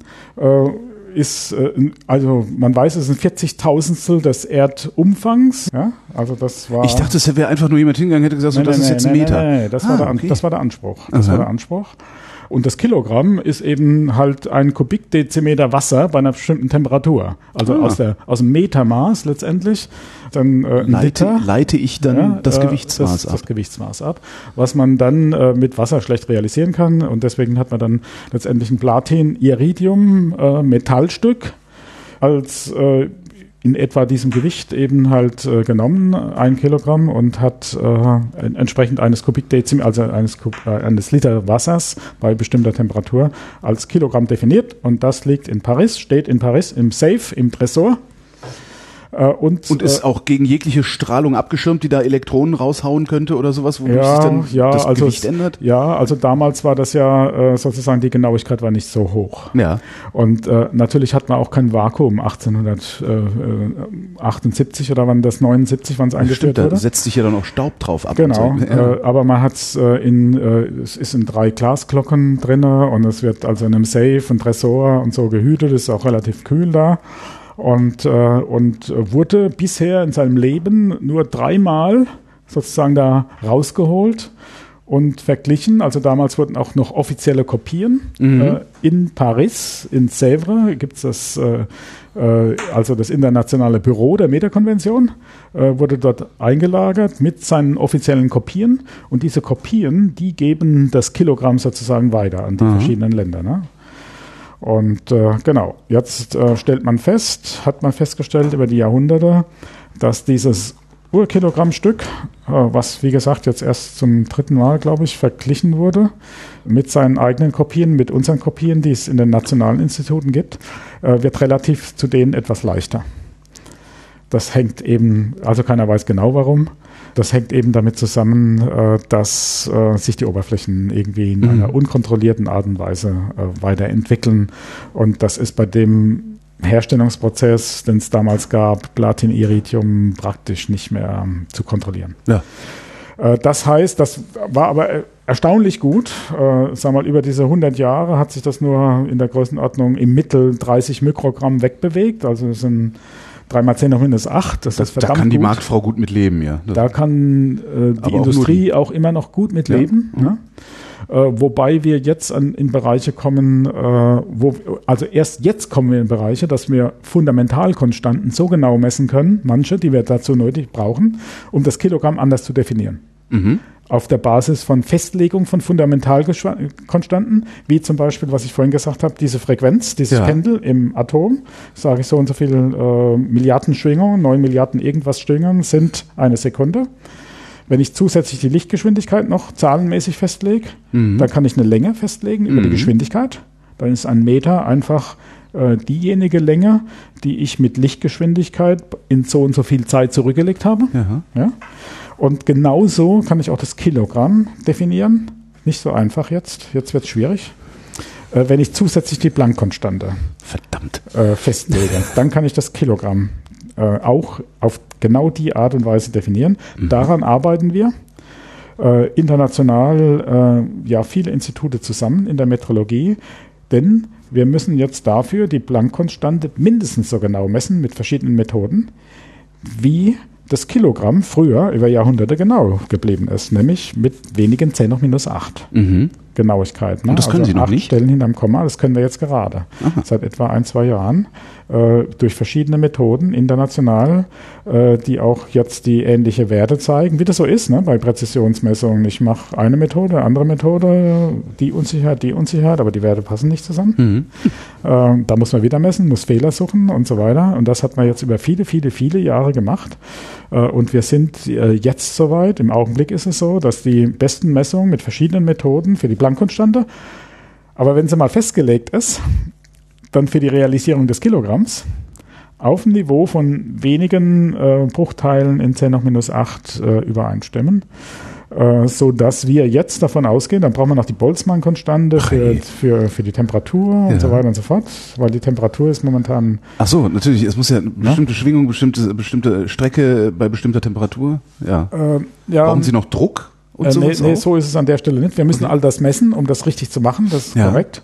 Äh, aber es gibt ja noch äh, neben, der, neben der Zeit, der äh, Länge, der Masse, gibt es ja noch vier andere äh, Basiseinheiten. Mhm. Das Ampere, die Temperatur, Mhm. also Ampere für die Stromstärke, die, äh, die Temperatur, äh, das ist das Kelvin Mhm. oder umgerechnet die Celsius-Skala. Dann haben wir noch das Mol für die, für die Chemie. Das ist eine Massen, das ist eigentlich eine Stoffmengeneinheit. Mhm. Und äh, die Candela, das ist für die Lichtstärke. Die beiden sind eigentlich aus physikalischen Gründen überflüssig. Äh, Mol die, und Candela. Ja, genau. Okay. Die braucht man nicht wirklich, Weil ich die, ich, ja klar, ich kann weil die ich, ja die, weil ich die herleiten kann Ja. aus anderen Größen letztendlich. Die anderen, aber das Einheitensystem ist auch etwas historisch gewachsenes. Mhm. Was wir jetzt machen ist, dass wir sieben Naturkonstanten definieren, festlegen und daraus dann die Einheiten generieren. Das ist die Idee. So wie ich es Ihnen jetzt für die Zeit, da, da müssen aber die Konstanten konstant sein. die, ja genau. Also Was- bis wir auf dem Level von 10 auf minus 17, wir reden gerade von 10 auf minus 8. Sind Ach, ah, okay, verste ja, verstehe. Ja, das ist der Trick. Okay. Hm? Ja, also das, an, an der Stelle Das heißt, wenn äh, Sie dann aber irgendwann mal in der Lage wären, äh, das Kilogramm 10 hoch minus 20 zu definieren, Ja, ja, ja, dann kann's schiefgehen. Genau. Dann kann es Okay, schief gehen. okay. Dann kann es dann kann's schief gehen, aber ähm, absehbar braucht das niemand. Welche Konstanten nehmen Sie da jetzt? Dann? Ja, also ähm, da ist einmal diese atomare Schwingung im Cäsiumatom, ist Mhm. eine der Konstanten, die wir schon seit 1960 haben. Äh, dann seit 1983 haben wir die Lichtgeschwindigkeit festgelegt und dann den, das Meter so definiert. Die Lichtgeschwindigkeit ist so jung? Ist so festgelegt, zahlenmäßig festgelegt, die kann sich nicht mehr ändern. Ach so, okay. Aber Ja. die Idee, dass Also es eine ich- Lichtgeschwindigkeit gibt, die gab es schon vorher. Ja, wenn ich das Meter und die Sekunde irgendwie definiert habe, ja. dann kann ich messen, wie schnell ist Licht. ja, es stimmt, ja, sicher. Also im, im Grunde äh, der Umkehrschluss, wenn man so will. Ja. Ja. Hm, hm, hm. Jetzt habe ich gesagt, okay, ich kenne das, das ist ganz genau. ja. Und jetzt kann ich sagen, okay, wie gut kann ich jetzt einen Meter realisieren? Mhm. Das ist übrigens ein Gedanke, den Max Planck äh, 1900 hatte. Das sind die sogenannten Planck-Einheiten, mit denen die Hochenergiephysiker gerne arbeiten. Der hat äh, damals, habe ich das schon gesagt? Weiß ich jetzt gar nicht. Ich weiß es auch nicht. Wir haben, Äh, ja, genau. Redundanz schadet nicht. Äh, der hat äh, 1900, als er seine Planck-Konstante da gefunden hat, den Vorschlag gemacht, genau den Vorschlag gemacht, äh, Einheiten so zu definieren, dass man Naturkonstanten festlegt. Ja. Und dann hat er gesagt, diese Einheiten sind dann für alle Kulturen, irdische und außerirdische, für alle Zeiten werden die konstant sein. Das klingt jetzt sehr romantisch. Ja, und sehr visionär. Ja. Also in dem uns bekannten Universum, wo die Naturkonstanten konstant sind, werden, alle Kulturen, alle, die wissenschaftlich irgendwie tätig sein, werden die gleichen Naturkonstanten messen. Wir könnten uns mit denen Früher oder sp- stimmt, äh, ja, früher oder Mit- später müssen die merken, dass Licht eine feste Geschwindigkeit Ja, hat. ja, ja. Und, äh, und mit denen könnten wir uns sofort einigen, könnten Handel treiben. Ne? Also ist jetzt nicht gerade morgen der Fall wahrscheinlich, äh, aber vom Prinzip her. Na, es ist, es Also ist man ja, sieht die es, es ist ja nicht nur Abstraktion, ne, Handel treiben, das, das wäre ja ähm, In- Initialkommunikation. Also Ja, man ja, könnte, man würde denen einfach äh, unsere sieben Ja. Naturkonstanten schicken Ja, und sagen, ja. hier, das haben wir. Ja, ja. Daraus kann man alle Einheiten, alle, alles, was man äh, sag mal, im Ach so. tagtäglichen Leben braucht, kann man daraus generieren. Genau. Also insofern äh, arbeiten wir uns da zu einer aus meiner Sicht höchsten Abstraktionsstufe vor, wie man Einheiten, die es seit den Babyloniern und wahrscheinlich sogar noch früher irgendwo gab, werden wir jetzt auf allerhöchstem Niveau, Abstraktionsniveau, äh, hoffentlich 2018, wenn die Messwerte denn stimmen, Mhm. wenn sich da nichts äh, Schlimmes mehr ergibt. Das äh, entscheidende Datum ist, irgendwann muss man sagen, jetzt zählt's. Äh, Ist- ist, ist ja Juni 2000, Ju, Ju, 1. Juli 2017. Ja. Alle Messwerte, die bis dahin da sind, wenn die gut übereinstimmen miteinander, dann hat das Internationale Komitee der Metakonvention äh, beschlossen, äh, dass es der Generalkonferenz der Metakonvention in 2018 vorschlägt, die Einheiten dann so zu definieren. Und das werden die dann auch tun, weil es vernünftige Menschen sind? Oder gibt es da auch dann so, ich sag mal, politische Kleinkrämereien, die sagen, nein, wir wollen, dass das unser Würfelchen bleibt? Also aus unserer Sicht nicht, aus meiner persönlichen Sicht nicht. Äh, Das sind ja dann Regierungsvertreter, Mhm. äh, die in der Generalkonferenz sitzen, eben fast 100 Staaten insgesamt. Und äh, die werden natürlich beraten. Ne? Also ich sitze da auch dabei, sitze aber noch zusätzlich ein äh, Vertreter vom, vom Wirtschaftsministerium drin und die fragen natürlich mich, ist das sinnvoll, ist es nicht sinnvoll? Ich sage, ja, machen wir. Äh, das gleiche sagen die Kollegen in den USA, das gleiche sagen die Kollegen hoffentlich in allen anderen Ländern der Das ist Welt doch eigentlich, eigentlich jetzt mal so, so unter uns Betschwestern ein ziemlich cooler Job, der Typ zu sein, der sagt, was ein Meter ist, oder? Ja, wir, wir am Ende des Tages beeinflussen wir damit verdammt viel. Ja. Es ändert sich allerdings nichts. Ne? Es, äh, Ja, Im praktischen aber- Leben, Sie werden nichts merken. Die. Marktfrau wird nichts Ja. merken. Niemand wird was merken bei dieser Außer, außer wenn, wenn so jemand wie ich fragt, was ist eigentlich ein Kilo? Dann Genau. werden sie nicht mehr sagen, das ist ein Platinklotz in einem Safe, sondern So das ist ist, So ist es. wie würde die Definition dann heißen? Äh, es gibt jetzt, äh, es, das sind dann Messmethoden, das sind Experimente, Ja. wie ich aus diesen Naturkonstanten ein Kilogramm oder eine Masse definieren kann. Aber was steht im Schulbuch? Im Schulbuch muss ja stehen, ein Kilogramm ist. Ja, schwierige Sache. Also, ähm, die, also rein formal kann ich äh, sagen, dass ich das Kilogramm dadurch festlege, dass ich die, diese Frequenz in dem Cäsiumatom festgelegt habe, die Lichtgeschwindigkeit und die Planck-Konstante. Damit ist das Kilogramm festgelegt. Schluss. also das ist ein sehr formaler Begriff. Ja, Äh, das geht nicht für die Schule. genau. Ähm, für die Schule äh, kann ich äh, zwei Erklärungen anbieten, die jetzt nicht so ganz einfach sind wie beim Meter, wie bei der Sekunde. Aber man kann sich das Ich, vielleicht ich, ich versuche mal mitzukommen. das versuchen wir mal. Also was wir hier bei der PDB betreiben, ist das folgende. Wir äh, haben eine Kristallkugel aus äh, Silizium-Atomen und äh, wir vermessen die extrem genau, sodass wir mit einer Genauigkeit von wenigen 10 hoch minus 8 sagen können, wie viele Atome in dieser Kugel sind. Ein Kilogramm ist die Menge, also ein Kilogramm Genau. sind x Atome. Genau, genau. Also das ist die Möglichkeit. Also äh, N-1 Siliziumatome sind ein Kilogramm dann sozusagen. Oder, oder x Siliziumatome sind ein Kilogramm. Genau. X Siliziumatome sind ein Kilogramm. Ja. Wie, wie viele sind das? Äh, Dass ich eine Vorstellung, Millionen, Milliarden? Naja, äh, eine Avogadro-Zahl, also ein Mol, jetzt sind wir bei den Chemikern. Ja. Äh, Das ist bei die atomare, Ma- also sieb- 28 Gramm Silizium mit der atomaren Masse 28. 28 Gramm sind 6 mal 10 hoch 23 Atome. Also 28 Gramm Ja. sind fast 10 hoch 24 Atome. Das sind, wie nennt man die Zahl, die da hinten bei rauskommt? 24 Nullen? Gigantisch. Ist, äh, Also in ja. den Vorlesungen macht man das manchmal, wenn ich ein Mol äh, von irgendeiner Materie in, in den Ozeanen des Meeres, äh, sagen wir, gleichmäßig verteile. Äh, Jetzt habe ich es vergessen, aber ich glaube, es waren jeden Liter, finde ich, noch ein Atom. Aha. Es ist einfach eine gigantische Zahl. Und die können Sie zählen, diese Atome. Ja, ja, diesem, da, da dieser mach, man einen. Trick. Das, da macht man einen Trick natürlich. Ähm, und zwar, das kann man sich jetzt zum Beispiel an, wie Sie das auch machen, wenn Sie die Flaschen in einer Kiste zählen, Mhm. dann zählen Sie die eine Richtung, die andere Richtung und multiplizieren.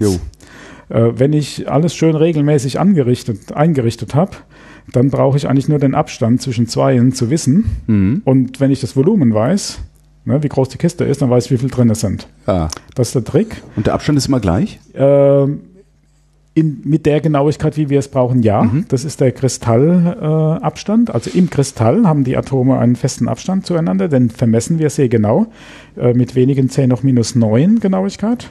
Acht brauchen wir. Also äh, übrigens, das macht unser, unser, ähm, unser Schwesterinstitut in Italien. Mhm. Das ist dafür zuständig. Wir bauen gerade nochmal eine Parallellapparatur auf, damit äh, das zweimal unabhängig gemessen wurde, aber das macht das Schwesterinstitut in Italien.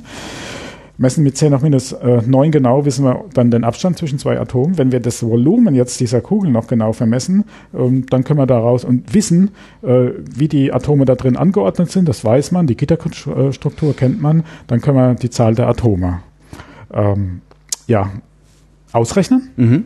im jetzigen Maßsystem und äh, können daraus dann auch die Planck-Konstante letztendlich äh, äh, extrahieren. Und Wenn die dann Planck-Konstante festgelegt ist, Das dann wiederum über die Lichtgeschwindigkeit und die Zeit verifizieren. Äh, nee, Nee? Wenn, nee, also jetzt im neuen System, sag ich mal, Mhm. zähle ich ja jetzt erst die Atome. Dann Ja. weiß ich, wie viele Atome da drin sind. Ich habe noch keine Massenskala. Ich habe noch nicht, ich weiß noch nicht, wie schwer das Ding ist. Also die, das, das Atom ist. Ach so.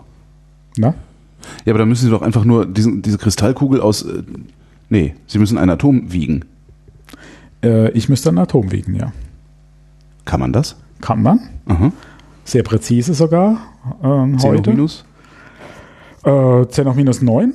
Okay, 8 brauchen Oder wir. Ionen wiegt man eigentlich, ne? Ja. also in Fallen. Ein früherer Kollege von mir macht das, Weltspitze in Heidelberg am Max-Planck-Institut. Bisschen Werbung. Ähm, also das kann man sehr präzise machen, allerdings nicht angekoppelt an das Kilogramm. Weil diesen Sprung kriege ich nicht hin. Ach ja, ich, das, es definiert hier erst mein Kilogramm. Und Nee, nee, nee, nee, nee, oder nee. wieso- nee, also- nee, nee. Im Augenblick ist das Kilogramm definiert durch dieses Massestück, was da Ja. in, in Paris rumliegt. Und äh, jetzt von diesem Kilogramm, wo es ja in der Größenordnung 10 hoch 25 Atome drin gibt, auf ein Atom zu kommen, das funktioniert nicht im Augenblick. Ne, ich müsste das immer weiter teilen Ja. und so weiter und so fort. Diese Kette funktioniert nicht.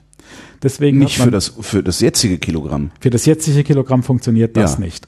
Und deswegen aber hat man unser neues Kilogramm? Genau, Ja. deswegen hat man jetzt im jetzigen System ein atomares Massensystem definiert, wo man dem Kohlenstoff 12 Isotop die Masse 12 gibt.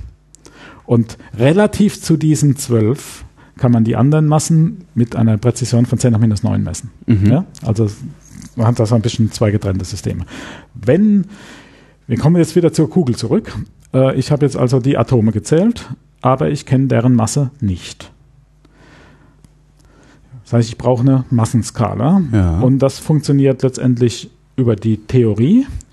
Äh, in der Theorie des Wasserstoffatoms, also ein Kern und ein Elektron drumherum, was also irgendwelche Bahnen beschreibt. Wenn ich das selbst im Bohrschen Atommodell so ausrechne, was man vielleicht aus der Schule manche Ja. noch kennen, ähm, dann äh, hängt die Bahngeschwindigkeit unter anderem auch mit der Masse zusammen. Und äh, wenn ich das in der Quantenmechanik, das ist eine relativ einfache Rechnung, äh, mache, dann ergibt sich die Elektronenmasse genau aus der Kombination dieser, äh, dieser, ähm, dieser Größen, äh, also dieser Fundamentalkonstanten. Also die, diese Fundamentalkonstanten, nämlich für die Zeit, das Pendel, Pendelschwingung, die Lichtgeschwindigkeit und die Planck-Konstante, die definieren, definieren mir in diesem Modell die Elektronenmasse. Ja. Und jetzt muss ich nur noch den Schritt schaffen, Elektronenmasse zu, zu Siliziumatom. Und das kann man machen. Das kann man relativ vermessen. Sind das die gleichen Elektronen? Also sind die Elektronen, haben die die gleiche Masse im Silizium wie im Wasserstoff? Äh, prinzipiell Also ja. das, das eine Elektron. Also äh, prinzipiell ja, wobei äh, genau, also es ist, eine ja Ruhema nur- es ist eine Ruhemasse vom Elektron. Die Ruhemasse vom Elektron ist die gleiche. Ja. Das heißt, ich muss ja nur noch Elektronen zählen, beziehungsweise. äh, Nee, also die, Elektronenmasse ist ja viel, viel kleiner als die Kernmasse. Ja. Also die Elektronenmasse, ne, also das, man kann sich das so vorstellen wie ein Planetensystem. In der Mitte hockt die Sonne, relativ ruhig, sehr schwer und darum fliegen die Planeten, die Elektronen. Und die Elektronenmasse ist äh, jetzt im Wasserstoffatom, das einfachste Atom, was wir haben, ist ja, der Kern sitzt, sitzt nur ein Proton und das ist 2000 mal schwerer als das Elektron. Das heißt, äh, die Elektronenmasse spielt in der Masse vom Atom eigentlich fast keine Rolle. Wenig Rolle. Also wir brauchen das nicht. Auf der Genauigkeit brauchen wir das nicht. Ähm, Was wir sehr gut messen können, aber ist relative Masse zwischen Elektron und einem Atom. Das kann man sehr gut messen. Das heißt, wenn ich die Massenskala festgelegt habe, Ja. durch diese Naturkonstanten für das Elektron, kann ich mich überall hinhangeln. Zu, un, zum Beispiel zu unserem Siliziumatom. Und dann, damit habe ich eine Massenskala festgelegt. Also die Naturkonstanten etablieren eine Massenskala. Wie lange hat's gebraucht, um dahin zu kommen? Also zu sagen, wir nehmen jetzt nicht mehr den Klotz aus dem Safe, sondern wir abstrahieren das so weit, dass äh, das Kilogramm sich im Grunde selbst definiert. Das ist schwer zu sagen. Also ich glaube, bei der, alleine bei der PDB arbeiten wir an diesem Programm 30 Jahre. Ähm, Und es war von Anfang an die Idee, eine Siliziumkristallkugel zu vermessen? es war die Idee, also so die Sache so neu zu gestalten, sag ich mal. Ähm, aber es gab extrem viele Schwierigkeiten dabei zu überwinden. Ähm, zum Beispiel tatsächlich äh, die wirkliche, also jetzt in dem jetzigen System, die wirkliche Masse eines Atoms da drinnen zu vermessen. Wir haben ja verschiedene Isotope, also das sind äh, chemisch gleiche Elemente, also alles Silizium, aber die haben unterschiedliche Massen. Und ähm, damit wir das alles richtig machen können, müssen wir eine Atomsorte anreichern, nennt man das, wie man das bei Atombomben auch Uran, tut mhm. Äh, und, und, und viele andere Schwierigkeiten zu überwinden. Die Oberflächen muss man extrem genau ähm, bearbeiten. Man muss die, das Volumen extrem genau vermessen können. Alles an der Grenze des Messbaren. Mhm. Und äh, das hat äh, insgesamt, äh, ja, man kann glaube ich sagen, 30 Jahre gedauert. Äh, wobei so in den letzten fünf Jahren tatsächlich der Durchbruch so war, als ich hierher kam, vor viereinhalb, fast fünf Jahren jetzt, kurz vorher gab es Messungen, die mir gezeigt haben, uns gezeigt haben, hier, das ist ein Weg, der tatsächlich diese Genauigkeit von wenigen 10 nach minus 8 erzielen lässt. Und äh, dann sind wir den Weg dann auch vehement gegangen. Es gibt eine ganz andere Möglichkeit, äh, die möchte ich auch noch mal kurz ja. erwähnen. Das äh, den, den Weg beschreitet zum Beispiel unser Schwesterinstitut in den USA, das mhm. NIST. Die messen Massen äh, dadurch, dass sie sie elektrische mit elektrischen Kräften kompensieren. Also Sie können sich vorstellen, äh, man baut eine Spule ja. und einen Eisenkern und der wird in die Spule hineingezogen. Also äh, ein elektrischer Strom erzeugt, äh, kann Kraft erzeugen, mhm. äh, ein Magnetfeld erzeugen und das wiederum erzeugt eine Kraft auf einen anderen Magneten, zum mhm. Beispiel. Das heißt, ich kann eine Waage bauen, wo ich auf der einen Seite ein Kilogramm drauflege mhm. und auf der anderen Seite diese Balance halte, indem, indem ich, ich elektrische Kräfte, Strom irgendwo rein schicke. Und dann muss ich nur messen, wie viel Strom, Strom ich da reingeschickt habe. Das heißt, ein Kilogramm ist, ist so viel Strom, so, viel, so und so viel Ampere. Ja. Ja, in so ja. und so viel Zeit, oder? Äh, ja, also prinzipiell genau ja. so. Äh, also ist eine, ist eine, ist eine Energie, eine, eine Energie, weil, ja. weil hier äh, auf der einen Seite, oder eine Kraft, um korrekt zu sein, äh, weil hier habe ich ja die Gewichtskraft ja. und die muss ich mit einer elektrischen Kraft am Ende des Tages kompensieren. Ist aber nichts anderes als Strom und Spannung am Ende des Tages. Und Strom, jetzt kommt der Witz, Strom und Spannung werden heute in hochpräzisen Kalibrierlabors über Quanteneffekte gemessen. Das ist jetzt sehr schwer zu verstehen. Also die genau Erzählen Sie es einfach, wir haben, wir haben auch genug Physiker und so unter den Ja, unter also die genaueste Möglichkeit, äh, Spannung zu vermessen, ist über sogenannte Josephson-Kontakte. Mhm. Äh, das sind Supraleiter, zum Beispiel im Kreis, die durch äh, einen nicht Supraleiter, aber sehr dünn ist, voneinander getrennt sind. Und da sieht man, dass die Spannung in einem solchen Arrangement quantisiert ist. Und die ist quantisiert durch Elementargrößen, nämlich die Planck-Konstante und die Elektronenladung. Mhm. Gerade wieder die gleichen. Planck-Konstante, Elektronenladung. Und das Gleiche gilt äh, für einen, es gibt einen Quantenohm, also einen Widerstand, der quantisiert ja. ist. Das ist der Quanten-Hall-Effekt. Der wurde von Herrn Klitzing, von Klitzing gefunden, hat dafür den Nobelpreis gekriegt. Herr von Klitzing war als Student hier bei der PDB, äh, ist leider gerade weggegangen und kurz nachdem er weg war, hat er diesen äh, Quanten-Hall-Effekt ja. äh, gefunden. Ja, es tut inzwischen leid, aber Herr von Klitzing ist uns sehr, sehr eng verbunden äh, ist auch in unserem Kuratorium. Und äh, was, was, was ist der Hall-Effekt? Das weiß ich jetzt nicht, ob ich das erklären soll. Also nur zu. Also was da, also wenn Sie einen Leiter haben, ne, also den Sie so ein bisschen flach machen, ne, ja. so, so, ein Band, und da stecken Sie Strom durch. Mhm. Wenn ich jetzt einen elektrisch, ein magnetisches Feld anlege, ja. dann führt das dazu, dass die Elektronen so ein bisschen auf eine Seite abgelenkt werden. Ja.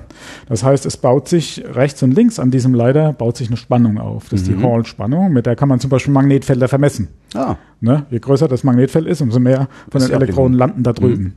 Das ist der Hall-Effekt, den man kennt, der klassische Hall-Effekt.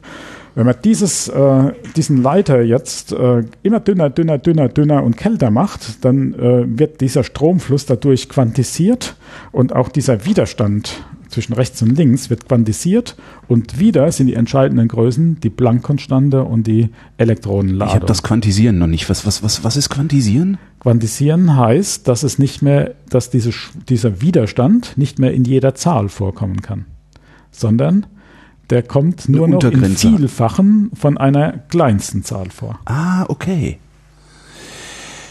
Ich kann das nicht mehr jeden wieder. Ne? Normal wird man denken, okay, ich variiere das Magnetfeld jetzt so ein bisschen mehr, mhm. dann kriege ich ein bisschen mehr Spannung. Oh, noch ein bisschen, mhm. noch ein bisschen mehr. Was jetzt passiert ist, ich mache ein bisschen mehr, ich kriege immer noch das Gleiche. Ja. Ich mache noch ein bisschen mehr, immer noch das Gleiche. Mache wieder ein bisschen mehr, dann kriege ich einen Sprung. Ja. Zum nächsten Quant. Ja. Und dann bleibt es wieder eine Zeit lang und dann gibt es wieder einen Sprung. Okay, ja? den Quantensprung. Ja, genau.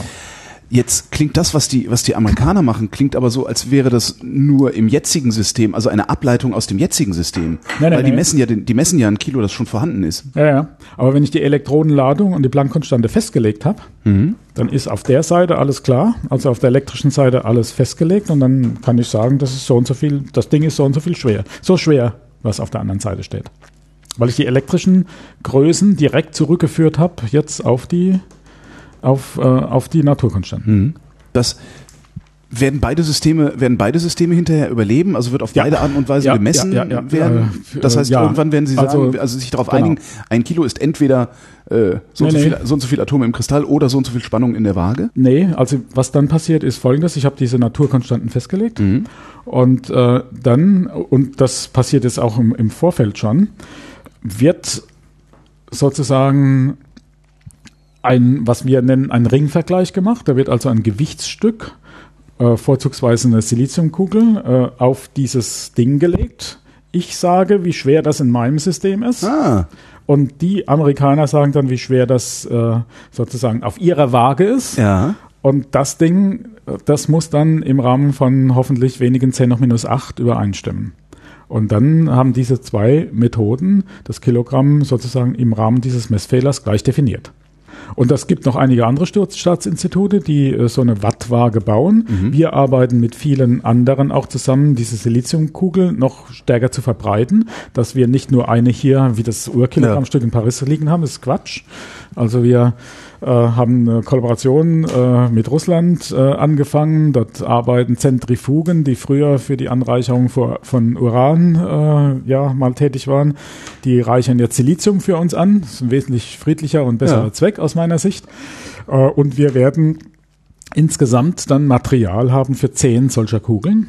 Und unser Plan ist es, und da gibt es auch äh, einiges Interesse, dass wir zumindest einige dieser Kugeln weitergeben an andere Staatsinstitute, äh, so dass wir dieses Kilogramm dann in verschiedenen Institutionen auch realisieren Aber wie können. verhindern, wie verhindern Sie, dass da ein Atom rausfällt aus dieser Kugel? Also weil das Ding muss ja nur mal irgendwo anstoßen. Ja, ja, das darf man, das, das sollte man versuchen zu verhindern. Ja. Ähm, was dann passiert, ist aber auch schon passiert äh, mit einer unserer Kugeln, die wurde mal beim Polieren verkratzt, sag ich mal, beziehungsweise da wurde äh, Aluminium mit eingerieben oder sowas, ne, weil man Wie, wie falsche Schleifmittel hat. aber jetzt nicht mit, einem- mit einem Brillenputztuch oder so, ne? Ja, aber Also- so ähnlich. Ja, aber so ähnlich. Mit immer feineren Granulaten, Ja. jetzt inzwischen automatisiert, früher mit der Hand. Also auch die äh, hochpräzisen Spiegel von Zeiss, am Ende des Tages wird er auch noch mit der Hand tatsächlich äh, poliert, weil das äh, sehr gut ist. Aber das machen wir jetzt alles automatisiert. Also sie wird mit verschiedenen, äh, aber was ich sagen wollte, da wurde also anderes Material mit eingeschliffen. Mhm. Nicht weiter schlimm. Man hat es dann eben die Kugel ein bisschen kleiner gemacht. Die wiegt dann jetzt nicht ein Kilo, sondern ein bisschen weniger. Äh, aber trotzdem kann ich die Blankkonstante rausholen. Mhm. Oder später kann ich dann wieder sagen, wie schwer die ist. Die ist dann kein Kilogramm. Also wenn die einen Kratzer kriegt, ne, dann muss ich den Kratzer wegmachen, Mhm. weil ich ja das Volumen genau vermessen will. Äh, und, äh, und dann ist sie leichter geworden, aber nichtsdestoweniger kann ich immer noch sagen, wie schwer sie ist. Absolut. Und da kann ich die, die Kugel wieder bei denen äh, auf die Waage legen, auf die Wattwaage, wie man das nennt, legen. Und dann werden die halt eine leichtere Kugel messen. Machen Sie das eigentlich noch mit anderen Sachen als im Kilo? Also Ja, mit dem Ampere. Ne?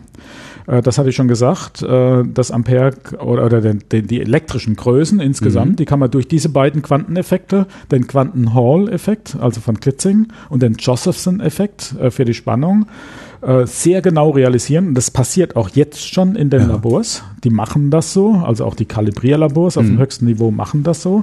Und das ist, ne- das ist zugelassen von der Meta-Konvention, obwohl die offizielle SI-Einheit noch über Kräfte definiert was heißt ist. eigentlich SI? aber, äh, internationale äh, System International, also Ah, okay. das internationale System der Einheiten, SI-System. Das heißt, es wird gemacht, weil, also das ist, äh, ja, manchmal, manchmal ist man dann Ja, halt die Technik, die Ist Technik hat äh, sozusagen an der Stelle die Definition der Meta-Konvention überholt. Ja. Hm. Also die Definition, die es da gab, da musste man Kräfte messen zwischen zwei unendlich langen Leitern, die unendlich dünn waren. Mhm. Ne? Also über, über die Kraft hat man Strom gemessen. Okay. Und dann gab es diese beiden Quanteneffekte, die haben schlagartig zwei, drei Größenordnungen besser gemessen und viel einfacher. Das heißt, äh, man hat das, äh, man, man hat äh, das irgendwie versucht, mit in der Meta-Konvention abzubilden. Das wird aber in Zukunft dann ganz automatisch funktionieren, weil wir sowieso die Elektronenladung auch noch festlegen. Ja. Die Planck-Konstante ist schon festgelegt. Für die elektrischen Einheiten brauchen wir noch zusätzlich Elektronenladung. Dann können wir direkt Spannung und, äh, und Widerstand äh, vermessen. Es gibt noch eine andere Möglichkeit. Das machen wir jetzt hier auch. Äh, und das finde ich auch intellektuell sehr spannend äh, und, und äh, ist auch technologisch ähm, viele Möglichkeiten. Wir zählen einfach einzelne Elektronen die kleinste Ladung. Die Ladung ist quantisiert. Mhm. Wieder, ne? Die kleinste Ladung, die wir frei so erhalten können, ist das Elektron. Mhm. Und um an Strom zu messen, brauche ich jetzt einfach nur noch zu messen, wie viele Elektronen fliegen, äh, gehen pro Zeiteinheit durch meinen Leiter. Einfach nur messen. Genau. Das ist das, was wir hier jetzt machen, weltweit ja. an der Spitze. Äh, Sie können wir, Elektronen zählen. Ja, ja, ja. wir haben einen, cool. einen Leiter gebaut, ja. äh, der hat so einen kleinen Quantendot, wie man das nennt, also mhm. ein winziges Areal, äh, wo also Potenzial anliegen und da kann man es erreichen, dass wir ein Elektron da reinschieben sozusagen und dann auf der anderen Seite wieder rausschieben. Dort kommt es auf einen Kondensator und kann gemessen werden, dass es tatsächlich auch da ist. Und dann gibt es äh, verschiedene, naja, mehr und mehr komplizierte Apparaturen, wie wir verifizieren können, dass immer ein Elektron richtig da durchgegangen ist, dass wir das sehr schnell schieben können und so können wir jetzt äh, also sehr kleine Ströme bis jetzt noch sehr kleine Ströme durch direktes Zählen von Elektronen äh, sehr genau darstellen. Im neuen System. Das, das, Schöne ist halt auch, dass man im Grunde, wissen Sie ja jetzt schon, dass das ähm, irgendwann dann auch mit großen Strömen geht. Also weil wenn es einmal funktioniert, funktioniert's, oder? Ähm, also diese Methode wird wahrscheinlich schwer zu skalieren sein auf große okay. Ströme. Brauchen wir aber auch nicht, weil wir dafür jetzt diese Josephson und Ohm äh, und, und äh, Quanten Hall, mhm. also das Ohm und das äh, und äh, die Spannung, was ja zusammen auch dann wieder den Strom gibt, U gleich einmal I über den Widerstand, äh, können wir, können wir das im Augenblick zumindest für große Ströme leichter realisieren. Mhm. Okay, das Kilo, das Ampere. Genau. Was werfen Sie noch über den Haufen? Äh, das Kelvin. Die Temperatur. Wie? Äh, das Grad Celsius sozusagen. Ja, ne? ja ich, äh, da, das Kelvin. Wie, wie, machen Sie denn das jetzt? Das Kelvin ist definiert dadurch, dass man den sogenannten Trippelpunkt des Wassers äh, festlegt. Ja. Und äh, dann das Skala äh, dranhängt, also von 0 Kelvin, also absoluter Nullpunkt, bis zum Trippelpunkt des Wassers sind eben 273, irgendwas Kelvin. War ursprünglich mal von der Temperaturskala. Man ist konservativ, ne? Man versucht bei den Skalen zu bleiben, ja. bei den Kilogramm zu bleiben, ne? bei der Temperatur, bei den Grad Kelvin, Grad Celsius zu bleiben. Nee, aber was, was würde man auch ja, anderes sagen wollen? Ja, ja, nee, ist ja eine Katastrophe. Ich ja, kann ja nicht die ganze Menschheit hier umerziehen und so. das hat ja schon, das hat schon bei den Briten und ihren Inches nicht funktioniert. Genau. ähm, ja, und die nächste, äh, die, also die, die neue Definition, die wird der Temperatur dadurch äh, äh, definieren, dass man die Boltzmann-Konstante festlegt. Das ist jetzt wieder ein bisschen kompliziert. Ein bisschen Zeit haben wir noch, oder? Ich, glaube, ich habe den nächsten Termin. Mhm, wir mal schauen. Äh, das ist ein bisschen kompliziert. Ähm, Physiker, äh, für Physiker ist es sofort einsichtig. Da ist die Frage, was ist Temperatur? Zunächst mal. Und dann äh, stellt man fest, äh, man kann Temperatur so definieren als Bewegungsenergie. Ne? Ja, also Bewegungsenergie der, der, der, Atome. Der Atome. Ne? Ja. Wenn ich also jetzt hier in diesem Raum bin und wir 20 Grad haben, dann bewegen die sich mit ge bestimmten Geschwindigkeit. Wenn ich es erhitze, dann äh, bewegen die sich schneller. Ja. Und daraus kann ich eine kinetische Theorie äh, der Temperatur bauen. Ne? Und äh, da kann man sehen, dass die Energie in so einem Behälter oder auch von einem einzelnen Freiheitsgrad von einer Bewegung ein halb k mal t ist. Also die Energie ist die Hälfte der Boltzmann-Konstante mal der Temperatur. Ist also eine, eine man bringt zusammen ein statistisches Verhalten mhm. eines Ensembles, nämlich die Temperatur mit der Energie. Mhm. Ja, und da ist äh, die Boltzmann-Konstante ist der Proportionalitätsfaktor dazwischen, sozusagen. Wenn Sie es umbenennen dürften, wie würden Sie es nennen? Zum Beispiel die Temperatur. Äh, Habe ich mir noch keine Gedanken gemacht. Ehrlich gesagt, man wird bei der Temperatur bleiben und ja, man wird irgendeine Gradeinteilung ja. haben. Man will ja äh, reale äh, ja, Temperaturfühler und so weiter. Ne? Also ich sehe keinen Grund, das zu ändern. Okay. Aber es gibt viele Möglichkeiten jetzt plötzlich, äh, wie man die Temperatur realisieren kann. Zum Beispiel durch dieses Planck'sche Strahlungsgesetz. Ich habe gesagt, dass die Farbe Mhm. äh, direkt äh, sozusagen korreliert ist mit der Temperatur.